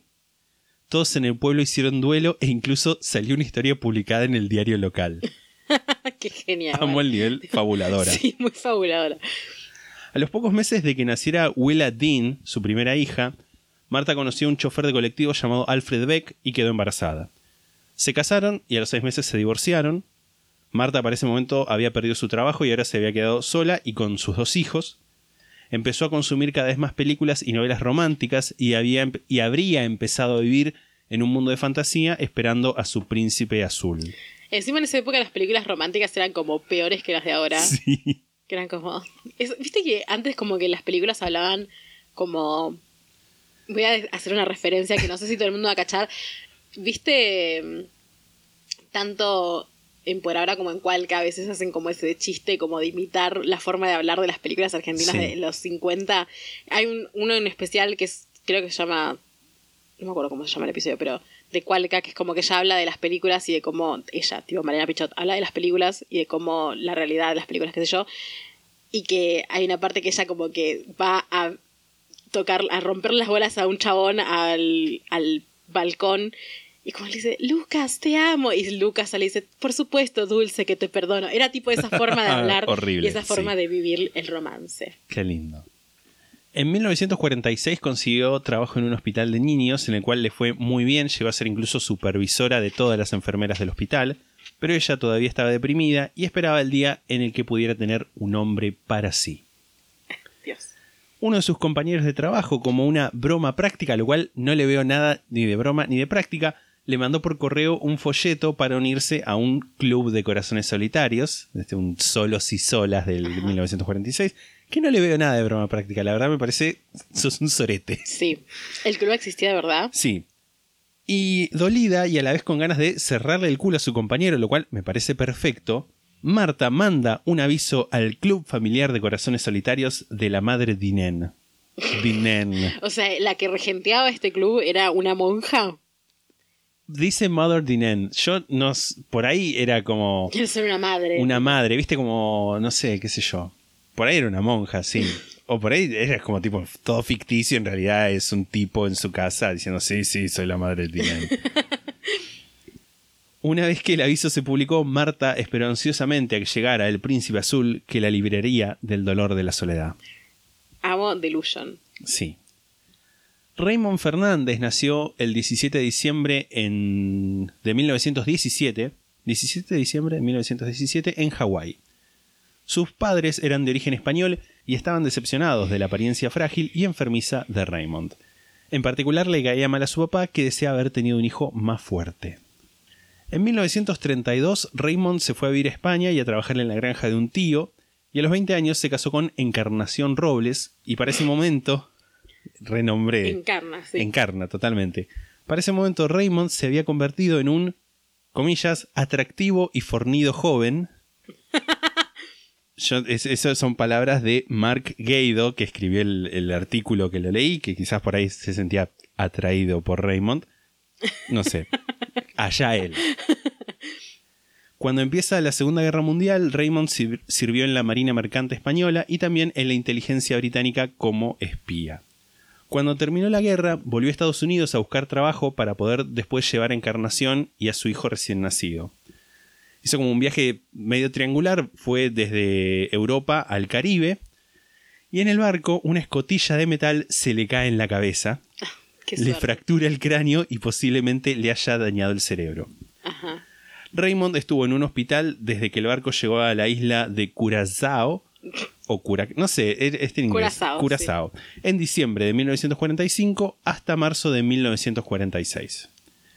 Al salir era evidente que había habido un cambio en la personalidad.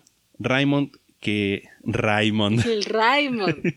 que antes era una persona corriente, digamos, socialmente adaptado, abierto con la gente y de modales, de modales corteses, se había convertido en alguien malhumorado, distante e irascible. Cambios de personalidad como resultado de un golpe en la cabeza no son nada novedoso y hay investigaciones que sugieren que el cambio tiene que ver con el área y la fuerza del golpe. En este caso recordemos fractura de cráneo y el área fue en la parte que está ubicada en el lóbulo frontal que regula el aprendizaje, el razonamiento y la lógica. Amo que depende de cómo. Golpearte puede ser que de repente sos un tarado. Sí. Tipo, porque se te Sí. mueven cosas en el cerebro. Me encanta Es ese tipo de fascinante. cosas. O sea, horrible. Ojalá no Sí, me pase no, jamás. tipo, imagínate, obviamente. se me cae la estantería y de repente soy heterosexual, no sé. Tipo, hablo chino. ¿Viste que esa gente que tipo también es como que es común? Que de repente sabes otro idioma. Sí, sí, escuché casos. Escu- No, no, no. No lo estoy inventando. No, no, sí, sí, no, no. Se le cayó recién la estantería, la estantería, está hablando de esto, no sé. Yo este es un podcast de cocina.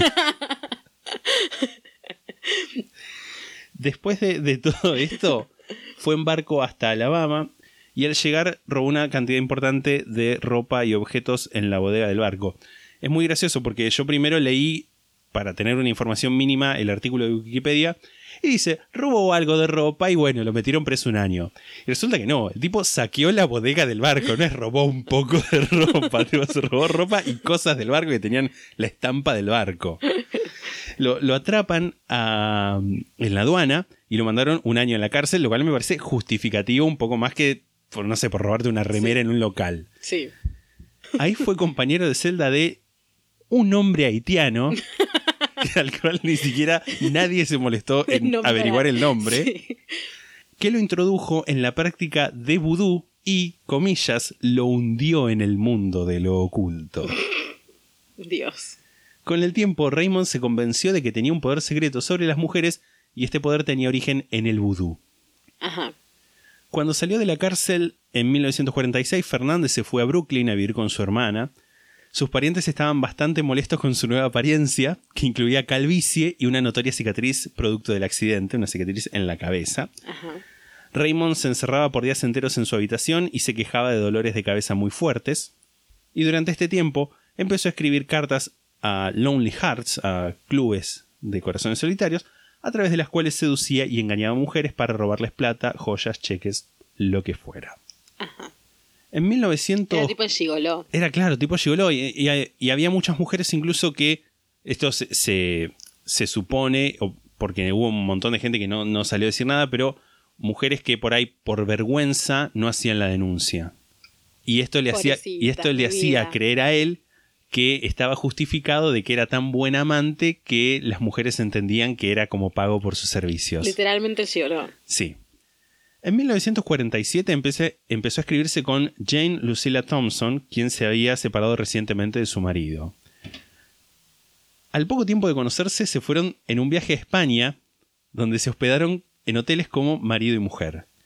Fernández, sin embargo, seguía casado con Encarnación. Ajá. En el medio del viaje encontró la forma de llevar a Jane a la línea, que es el pueblo donde vivía Encarnación con sus dos hijos, las presentó y por un tiempo se los vio cenando tranquilamente a los tres en los restaurantes del pueblo. A todo esto, para. El chabón. Me, me- me- como que él sabía que estaba casado, ¿no? Es como que. ¿Qué pasó ahí en el medio? ¿Se, se mandaba cartas con Encarnación a todo esto? Asumo ¿Sabía? que, asumo que se mandaba cartas, o sea, él Encarnación sabía que al chabón le había pasado todo esto, que, sabe, que, que había estado es preso. muy tipo. raro porque va- eh, se va a ver después más adelante también que yo no sé hasta qué punto sabía cosas Encarnación. Claro. como que tenían una correspondencia, pero no sé hasta qué punto ella realmente sabía lo que estaba pasando. Claro. Que de hecho vas a ver, más para el final, va a haber algo que yo no entiendo. Ok. Y necesito que alguien me lo explique. Ok. En un momento, sin embargo, parece que hubo una pelea entre Raymond y Jane en el hotel. La mañana siguiente, Jane fue encontrada muerta en su habitación por causas desconocidas. Ajá. La enterraron sin autopsia. Muy sano. Raymond se volvió a Estados Unidos dejando de nuevo a Encarnación en España y con un testamento falso fue a Nueva York donde tomó posesión del departamento de Jane y todas sus pertenencias sacando a la anciana madre Jane que todavía vivía en el departamento. Durante todo este tiempo, Raymond, a pesar de estar con Jane, a pesar de seguir casado con Encarnación, siguió escribiéndose con docenas de mujeres. Una de ellas, Marta Beck. Ajá. antes de la Navidad de 1947 y acá vas a ver que todo pasa muy rápido. Yo no entiendo si es que hay que hacerle un monumento al servicio postal estadounidense que manda cartas rapidísimo y acá estamos atrapados con un correo de mierda Igual o sí. qué, pero sí. Antes de la Navidad de 1947, Marta recibe una carta. El hombre se presentaba como Raymond Fernández de New York y decía que era un exitoso y respetado hombre de negocios. El guionista que escribió eso, malísimo. Que había hecho su fortuna en el comercio de importaciones y exportaciones. La carta estaba escrita de una forma muy elaborada, extremadamente cortés y sobre todo parecía sincera. En la carta Raymond le decía a Marta que le había escrito porque ella era una enfermera y él sabía que tendría que tener un gran corazón con una gran capacidad para confortar y amar. Marta estaba extasiada, llevaba la carta consigo misma a todas partes y la leía cada vez que tenía oportunidad. No entendí si se la leía a otra gente o la leía ella misma, de cualquier modo. Sí. Una Bueno, igual qué sé yo, supongo que en esa época no era tan raro. No. ¿Sabías que? ¿Sabías que? ¿Sabías que? Esto me lo contó Rayo. ¿Viste el Chanel, Coco Chanel? Sí, ¿Viste la Coco cartera? antes de Chanel. Sí. ¿Viste la cartera 255, que es como la clásica de Chanel, que es como Sí. la que parecía a la que tengo yo, que yo la que tengo no es de Chanel claramente, que es como así como, ¿cómo lo describo? Cuadradita, chiquita y como con rombitos en lo que sería el cuero. Sí, sí. Bueno, tenía un bolsillo Como un secreto. capitoné. Sí, sí. Tenía un bolsillo secreto en las primeras versiones de esta cartera, la 255, para guardar cartas de amor. Así que se ve que no era tan algo tan raro. Y es que en ese momento todos se escribían cartas, porque hay que, Claro. eh, hay que hacer eso o tirarse por la bahía, como Claro, el tipo que se quiso matar. Sí.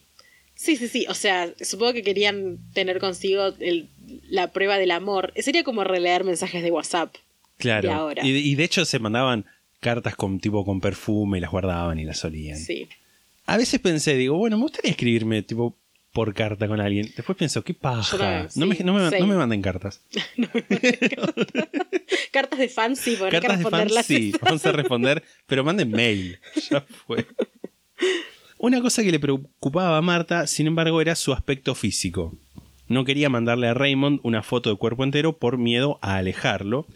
Así que le mandó una foto grupal de las enfermeras en la que ella estaba en el fondo, medio tapada, aclarando que la foto no le hacía justicia. Poco sabía Marta que a Raymond no le importaba el aspecto físico de las mujeres en lo más mínimo. Había elegido a Marta porque al ver que era enfermera había supuesto que tenía plata, una casa o algo de valor. No entiendo por Sí. qué, o sea, pienso en Argentina y no sé Sí, si sí, sería eso, pero bueno. Siguió con ella los pasos que seguía con todas las mujeres con las que se escribía, incluyendo pedirle un mechón del pelo con el que, sin decirle obviamente, iba a realizar un ritual vudú para asegurar que ella quedara rendida ante él y sus encantos sexuales. Pe- un mechón del pelo. Qué locura igual. Tipo, te mando un mechón de mi pelo.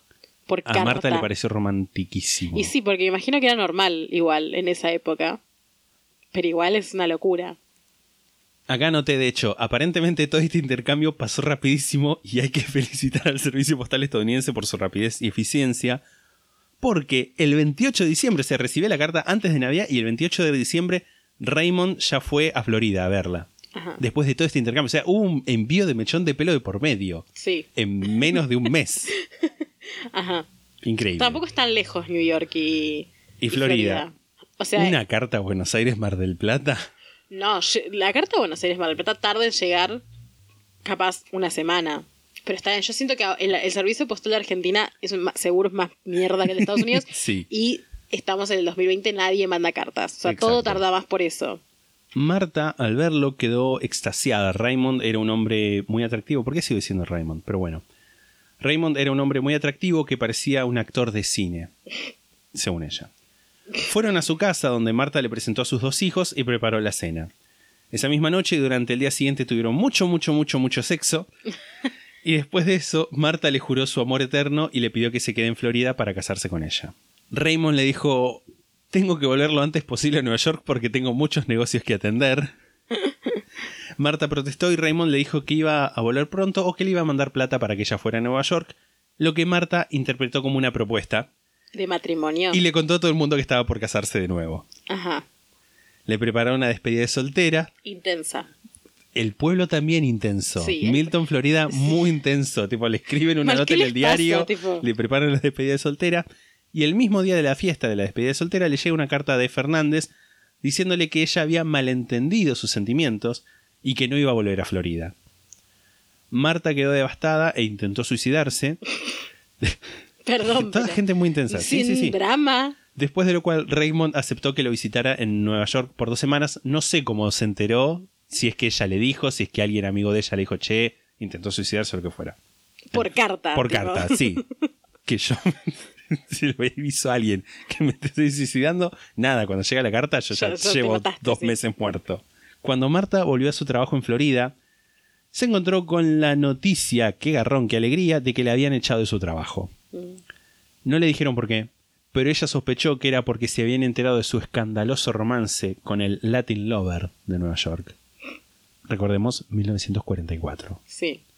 Marta cobró su último cheque del trabajo, que estaba hecho a nombre de Marta Fernández. O sea, en el trabajo ya la dieron por casada y le hacían los cheques con Marta Fernández. Muy intenso todo. Se despidió de sus amigos, hizo las valijas y con sus dos hijos se fue a Nueva York.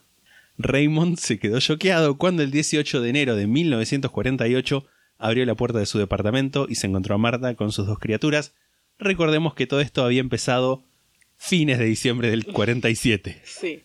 Sin embargo, había eh, algo en Marta que a Raymond le gustaba. La forma en la que ella atendía cada necesidad suya, le cocinaba, le hacía la cama. Pero los chicos tenían que irse. Marta accedió protestando y el 25 de enero abandonó a sus hijos en un local del Ejército de Salvación. ¿Qué? Carajo. Accedió protestando, tipo, ay, Ah, mm, está bien, voy a abandonar a mis hijos, pero va a ser de muy mala gana.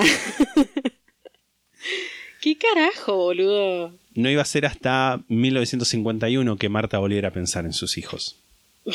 Una vez solos, Raymond le contó todo a Marta. Le mostró las cartas de los Lonely Hearts, le habló de su esposa en España, de las mujeres que había estafado y ¿Por robado. qué le contaba todo? ¿Qué le pasa? O sea, esta gente... La gente sí. es muy intensa. Sí, sí. Marta, ya enganchada con Raymond, se dio cuenta de que no había vuelta atrás. Él era su hombre y ella era su mujer. Según lo veía ella, era su deber ayudarlo. Dios. Así que juntos hicieron planes para la próxima víctima. Dios. Revisando las cartas encontraron la foto de Miss Esther Hen y viajaron... Aparte, ella no... Perdón, ¿eh? Ella no se daba cuenta que ella también era una de esas víctimas. Tipo, ¿sos boluda, mami? No le robó nada. Qué bueno. Qué bueno. Qué buen hombre. Viajaron a Pensilvania a conocerla. Marta se presentó como la hermanastra de Raymond. Y a la semana, él y Esther se habían casado. Yo también creo que es como algo que podría pasar solamente en esa época, porque yo me Sí. imagino que ahora nada, saltaría en algún lugar, che, ya estás casado en otro Sí, país. Sí. O quizás no. Volvieron los tres al departamento de New, de New York y al poco tiempo la nueva señora Fernández se fue del departamento sin los miles de dólares que Raymond le había robado. Como que hubo una pelea y se fue, sin la plata. ¿Y a todo esto Marta dónde estaba? Ahí, en el departamento. Pero están las dos en el departamento. Sí, y ella como la hermanastra. Ah, como la hermanastra. Igual es una locura. Sí. Varias mujeres siguieron el camino, el mismo camino que Esther. En un caso particular, con una mujer que llamaba Myrtle, como Myrtle de la Llorona, Marta hizo todo lo posible para evitar que el matrimonio se consumara. Le empezó a pegar los celos, por fin. Myrtle protestó tanto que Raymond le dio una dosis tan alta de drogas que la dejó inconsciente, la subieron a un colectivo y la mandaron a Little Rock, Arkansas, de donde era Arkansas, Arkansas. Arkansas. Y ahí la policía la tuvo que llevar al hospital, donde murió al día siguiente. Marta y Raymond siguieron estafando y robando mujeres, pero ninguna parecía indicada para una estafa a largo plazo. La plata se estaba empezando a terminar, estaba llegando el invierno y ninguno de los dos tenía un trabajo real. Same. Y al poco tiempo descubrieron a Janet Fay, una viuda de 66 años que vivía en Albany. 76. 66, 66. Raymond empezó a escribirle y el ciclo volvió a empezar. Janet vivía en un departamento amplio en el centro y más importante tenía plata en el banco. Era una mujer religiosa que iba a la iglesia todos los domingos, un hecho que Raymond explotó llenando sus cartas de referencias a Dios. Dios. Dios indio. Dios, realmente. Después de un ida y vuelta que duró varias semanas, Raymond logró convencer a Janet de que sus intenciones eran puras y honorables y la fue a visitar a Albany. ¿Qué edad tenía? ¿Se sabe qué edad tenía Raymond? Raymond, esto es en el 48 y él había nacido en el 17, ¿había nacido? En el 17, 30, casi 40. No, No, tenía 30. 30, 31. 31. 31 años y ella 60 y pico. Sí. Una genia ella igual, ¿eh? Te digo. Totalmente. La fueron entonces a visitar a, la fue a visitar a Albany, obviamente fue con Marta y se registraron en un hotel como señor y señora Fernández. Raymond fue solo a visitar a Janet y por unos días hablaron de asuntos religiosos. Al poco tiempo presentó a Marta como su hermana y los tres juntos cenaron y pasearon por la ciudad. Empezaron a hacer planes para mudarse a Long Island, donde Janet había alquilado un departamento grande, y Janet, como preparativo a la mudanza, recorrió bancos vaciando sus cuentas y reunió aproximadamente 6 mil dólares entre efectivo y cheques. 6 mil dólares, que es mucha guita, momento. pero además de 1940, que es un montón. Sí. Una vez en el departamento cenaron los tres juntos y Raymond se fue a dormir, dejándolas solas a Marta y a Janet. Lo que pasó exactamente no lo vamos a saber nunca, porque Marta dio varias versiones en distintos testimonios, pero lo más probable es que haya habido algún tipo de discusión entre las dos, iniciada probablemente por los celos de Marta. En un momento supuestamente Janet se enojó y empezó a gritar, no te voy a permitir con nosotros, sos la puta más descarada que conocí. Y según Marta, en ese momento Raymond, que ya se había despertado, le dijo, calla a esta mujer, no me importa lo que haga, solamente callala. Marta perdió el recuerdo de lo que pasó a continuación y lo siguiente que se acuerda es que Fernández le estaba sacudiendo por los hombros mientras el cuerpo... A Marta. Sí, sí. Mientras el cuerpo de Janet estaba a sus pies, sangrando abundantemente por una, una herida en la cabeza provocada por un martillo y asfixiada con una bufanda, con una bufanda en el cuello. Ah, un montón de cosas. No sé si Sí, era tan sí, necesario sí. todo eso, pero bueno. Además, todo eso ella no, no lo vio. Sí. Sucedió y se blackout en la mente. Laguna. Al día siguiente compraron un baúl grande, metieron ahí el cuerpo, lo llevaron a la casa de la hermana de Raymond, a quien convencieron de que lo guarde por un tiempo. Y... ¿Sabía que estaba el cuerpo? Era No, tipo- No, no, no, te vamos a encajar este baúl, Este baúl. de libros, ponele. Y a los 11 días más o menos, Raymond volvió a pasar por la casa, se llevó el baúl que enterró en el sótano de una casa alquilada. Pero aparte tiene olores, o sea, Sí. tipo, ¿qué? Un plan como con falencias. Sí, como sí, sí, todo. Durante la semana siguiente cobraron los cheques de Janet y le escribieron a máquina cartas a todos los familiares de Janet que decían Estoy muy contenta y pasando el mejor momento de mi vida. Nunca me sentí tan feliz. Pronto voy a ser la señora Martin y me voy a mudar a Florida. A todo esto, Fernández, en alguna de las cartas que mandaba con distintas mujeres, se presentaba como Charles Martin. Ah, te iba a preguntar. Por eso, sí. El tema es que Janet no tenía una máquina de escribir ni sabía escribir a máquina, por lo que sus familiares avisaron a la policía ni bien recibieron las cartas. Pero no pasó mucho más que eso de que recibir el aviso. Beck y Fernández dejaron rápidamente el área de Albany donde estaban y se fueron hacia Grand Rapids, Michigan, donde se encontraba la próxima víctima. Por varias semanas, Raymond se había estado mandando cartas con Delphine Downing, de 41 años, también viuda, y con una hija de 2 años, Rainel. Delphine, al igual que Janet, conoció a Fernández como Charles Martin, un exitoso hombre de negocios que amaba a los niños. Quedaron en encontrarse a fines de enero de 1949 y como siempre Raymond le avisó que iba a ir con su hermana Marta. Antes de que terminara enero, Delphine y Raymond estaban teniendo relaciones sexuales, lo que enfurecía a Marta. Pero esa felicidad iba a durar poco. Delphine una mañana entró al baño y vio a Charles, o sea, Raymond, sin peluca. Porque aparentemente usaba peluca. Que esto lo dicen en ese mismo momento en el artículo, no lo, no lo, No lo anuncian no lo antes. anuncian antes. Y quedó sorprendida por su calvicie y por la cicatriz que tenía en la cabeza. Ajá. Lo acusó de ser un mentiroso y un estafador. Es- Porque no tenía peluca. Tipo, de todas las cosas que podría haber hecho. Tipo, de todas las cosas que hizo. Tipo, tenés peluca. Ay, tenés peluca. Acá trazo la línea.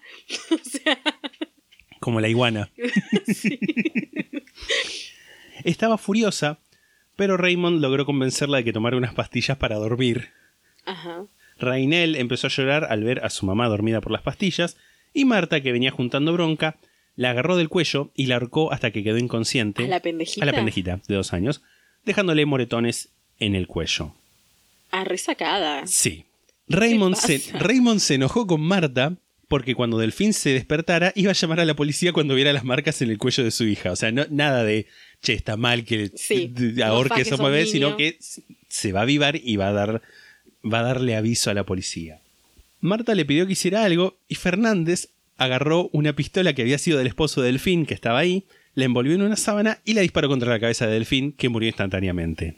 La envolvieron en sábanas y la llevaron al sótano donde la enterraron. Se ve que todos los sótanos tenían como piso de tierra en ese momento, igual 1940. Ajá. Durante los días siguientes hicieron planes para escapar, cobraron todos los cheques que pudieron y saquearon la casa. A todo esto, Rainel seguía en la casa, llorando todo el tiempo y negándose a comer, porque le mataron a Sí. la mamá, ¿no? Pobre, pobre. ¿Era un niño o una niña? Niña. Niña, Rainel. Pobre niña. Raymond le dijo a Marta que tenían que deshacerse de ella. Marta se opuso, pero el control que Raymond tenía sobre ella era muy fuerte. Así que llenaron de agua un balde y Marta ahogó a Rainel. Raymond bajó al sótano a cavar otra tumba. Ya no tenían nada que los detuviera, pero en vez de escaparse, se fueron al cine y volvieron después a la casa para hacer las valijas para irse. Ajá. Estaban en eso cuando tocan la puerta. Los vecinos, sospechando que algo había pasado, habían llamado a la policía. El 28 de febrero de 1949, Beck y Fernández fueron llevados a la oficina del fiscal del condado de Kent. No pidieron un abogado ni tampoco intentaron evitar las preguntas del interrogatorio. Firmaron una confesión de 73 páginas y el fiscal les aseguró que no los iban a entregar a la policía de New York. En Michigan no hay pena de muerte y en New York sí, y esto lo sabían Marta y Raymond. Al día siguiente, los diarios de todo el país hablaban en primera plana del caso. El New York Times se centró específicamente en el aspecto físico de Marta, llamándola gorda, poco atractiva, una figura de ira de 200 libras, Big Martha, o sea, Gran Marta, y otros términos humillantes. Dios. ¿Puedo indignarme? O sea, está Sí, bien, sí, sí, mató sí. gente. No, no, no, no, está perfecto. de, de hecho, mierda, el, el autor de, de este texto, Mark Gaido, que fue el, el- el- lo que leí el artículo, que es, está re bien hecho para mi gusto, comenta que el New York Times para ese momento tenía como una historia poco feliz de cómo se trataba a criminales mujeres. Ajá. Y decía, bueno, básicamente que era una mierda de gente. Bueno, eso igual es algo que Sigue pasando. sigue pasando. El hecho de hablar de la apariencia física de una persona que mata gente o lo que sea cuando es una mujer. Nair, Galarza, Sí, por totalmente. ejemplo. Más allá de que no la bardean por gorda porque no es gorda, pero igual se habla de su aspecto sí, físico. sí, se- obvio. Y se la trata como peor. Misoginia, bueno, sí. A medida que se iban conociendo más detalles del caso, la opinión pública, es decir, los diarios, empezó a ser cada vez más fuerte. Marta y Raymond tenían que morir. Así que en marzo de 1948, como el resultado de un par de llamados entre el gobernador de New York y el estado de Michigan, se llegó a un acuerdo.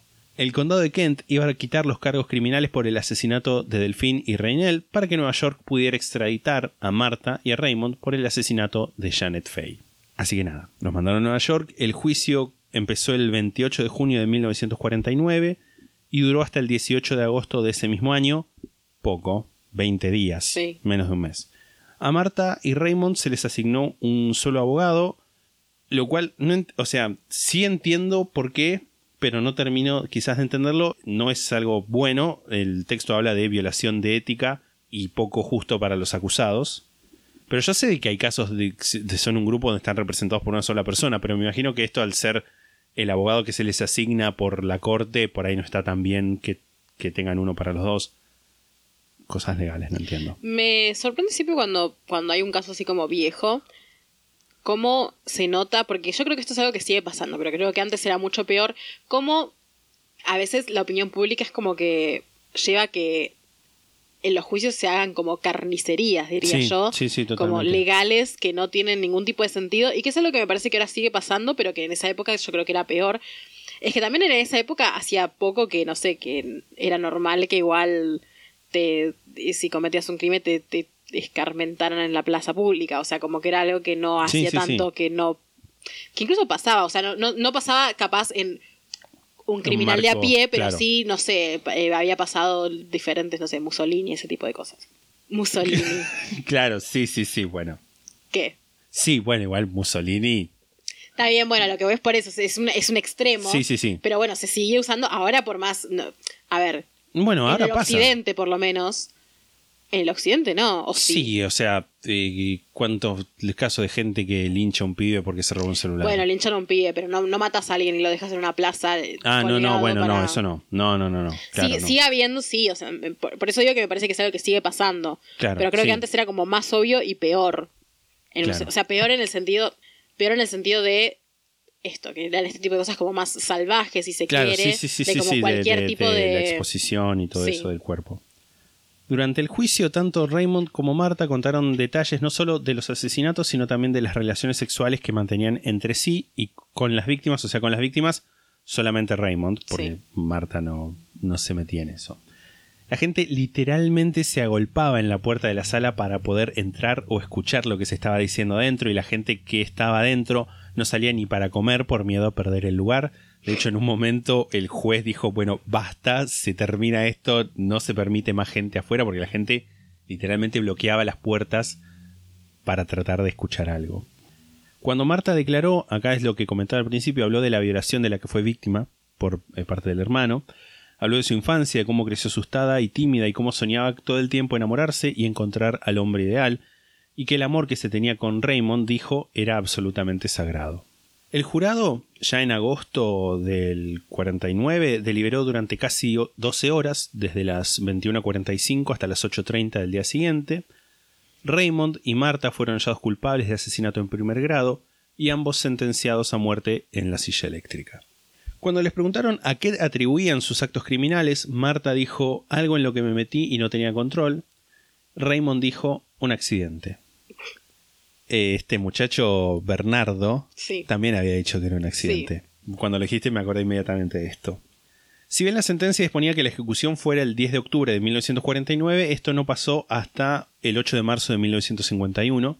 De hecho, estuvieron presos en una cárcel que se llama Sing Sing, que es como famosa ¿Por qué? de esa época porque era como, "Oh, la cárcel de Sing Sing. Ajá. Fin. Ok. Esa va a ser toda mi explicación. durante, durante todo este tiempo en Death Row, que siem- ah, dijimos que es eh, donde se espera a, A morir. A morir, pero literalmente hay un Death Row que es tipo un corredor de la muerte, que es donde están las celdas de la gente que, que están. de la gente que están esperando morirse. Sí. Yo no sabía que era un actual pasillo, un pasillo real. Siempre se aprende algo nuevo. Mm, The more you know. Tuvieron una relación de amor-odio durante todo ese tiempo, peleándose y reconciliándose constantemente. ¿Estaban en la misma celda? No, no, no, no. Pero estaban en el mismo, en la misma cárcel, los dos en, ahí en, en ese corredor de la Sí. muerte. Raymond, y acá es donde lo que te contaba de las cartas, le escribía cartas a Encarnación diciéndole que la amaba. Y no sé si Encarnación sabía que le estaba escribiendo desde ahí. Te voy a leer un extracto de una carta. Le manda besos y abrazos a los chicos y a vos y vos vas a recibir un millón de besos y abrazos del que te ama y siempre te va a amar hasta el último segundo de mi vida. Y ella le contesta, ¿querés que vaya, que, o sea, querés que vuele allá- hacia allá y te pegue por no escribirme como si fueras un niño chiquito? Besos de los chicos, todo mi amor para vos desde de tu esposa Encarna. No sé si ella sabría Sí, que no, estaría... no sabría, imagino que no sabría. Tipo, está preso por matar gente. Y no, es que no debía saber, esa respuesta no es de alguien que sabe todo eso. Pues preso por matar gente y aparte te, te está cagando. Claro, O sí, sea, sí, sí. No sé, o sea, no digo que una cosa sea peor que la otra, ¿no?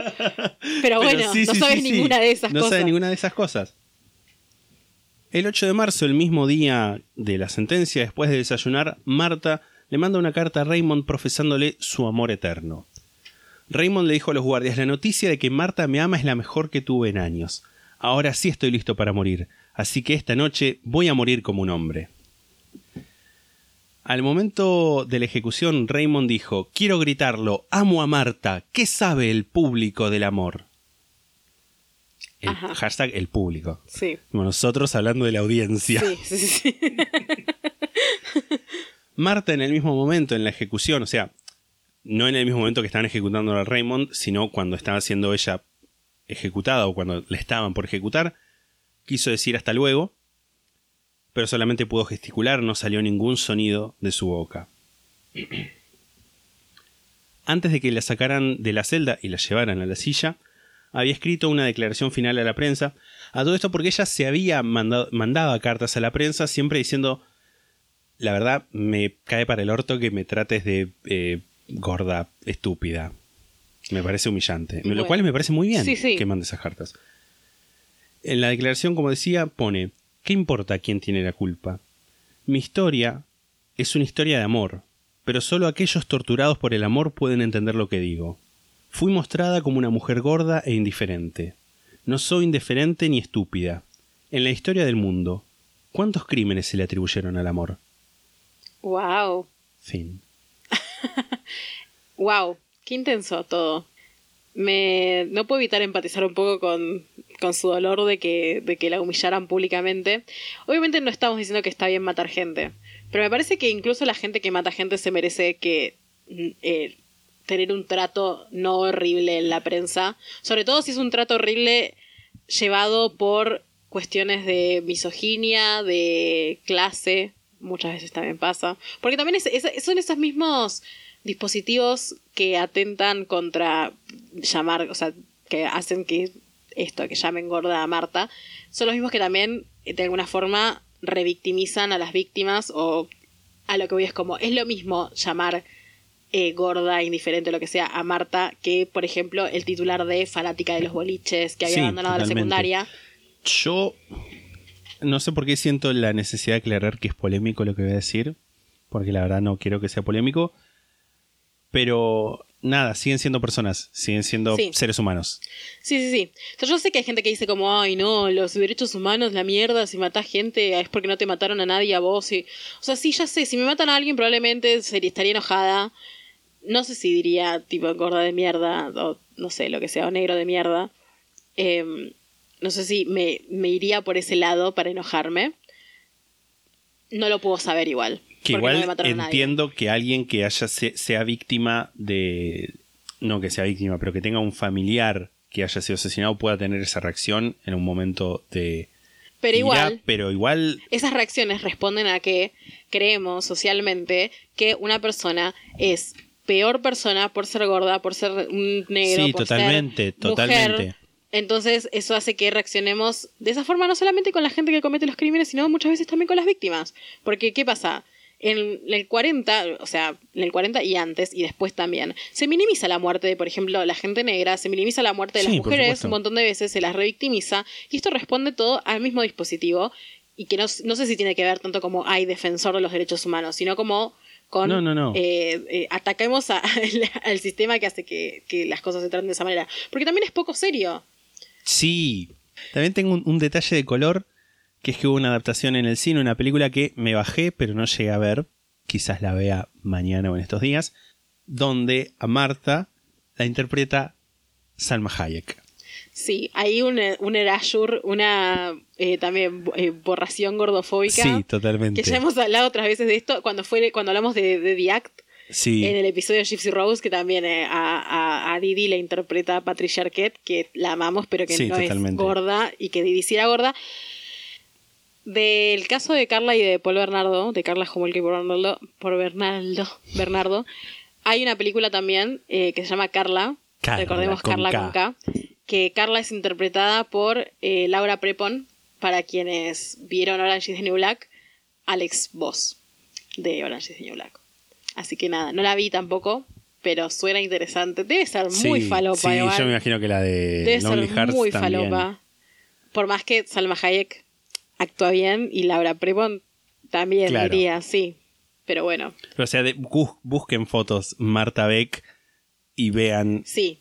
a Marta Beck y piensen, castearon a Salma Hayek. Sí, Basta. sí, sí, no tiene sentido. Es que es- está hollywoodizada, digamos. Sí, totalmente. O sea, en la de Lonely Hearts incluso creo que está John Travolta. Ay, a ver, lo tengo acá.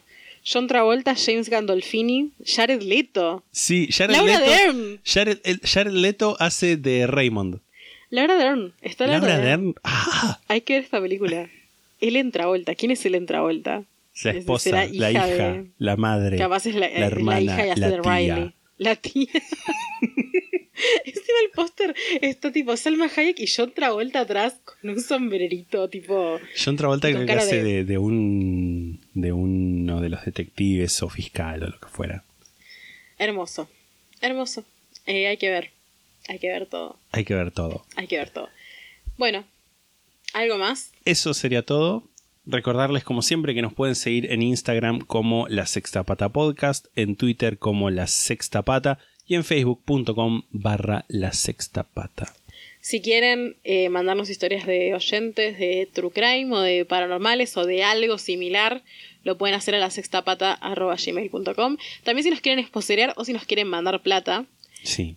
Que voy a, voy a explicar cómo funciona mandarnos plata, porque yo siento que a veces la gente no sabe qué significa mandarnos plata, porque y- o que no lo decimos en serio. Sí lo decimos en serio. Sí. Si ustedes nos hablan y nos dicen, les quiero mandar plata, nosotros les vamos a generar un link de Mercado Pago con el monto que ustedes nos digan, no importa la cantidad que sea, pueden ser 50 pesos, y lo pueden pagar con tarjeta.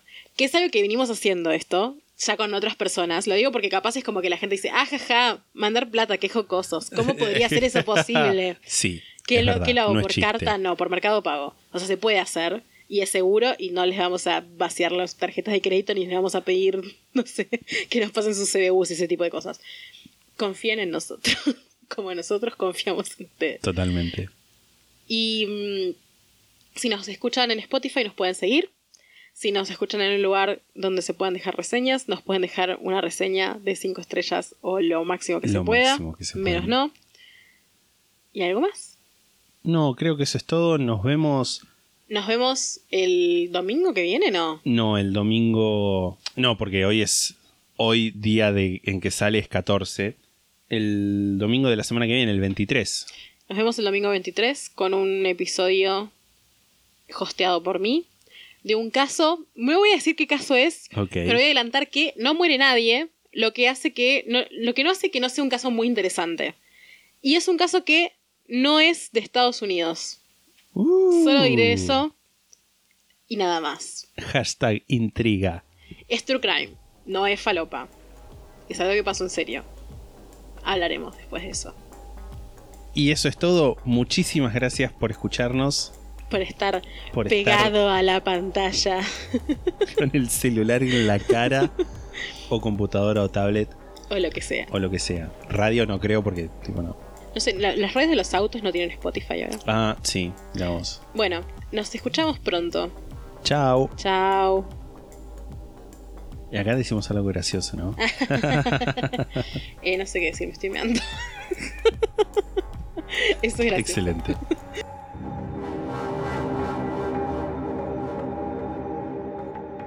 La sexta pata se graba en la ciudad de Mar del Plata. La portada fue diseñada por Melanie Devich, a quien pueden encontrar en Instagram como arroba no hago dibujitos. La música es The Soft Whispering Truth por Lingua Lustra y fue editada por nosotros para la intro de este podcast.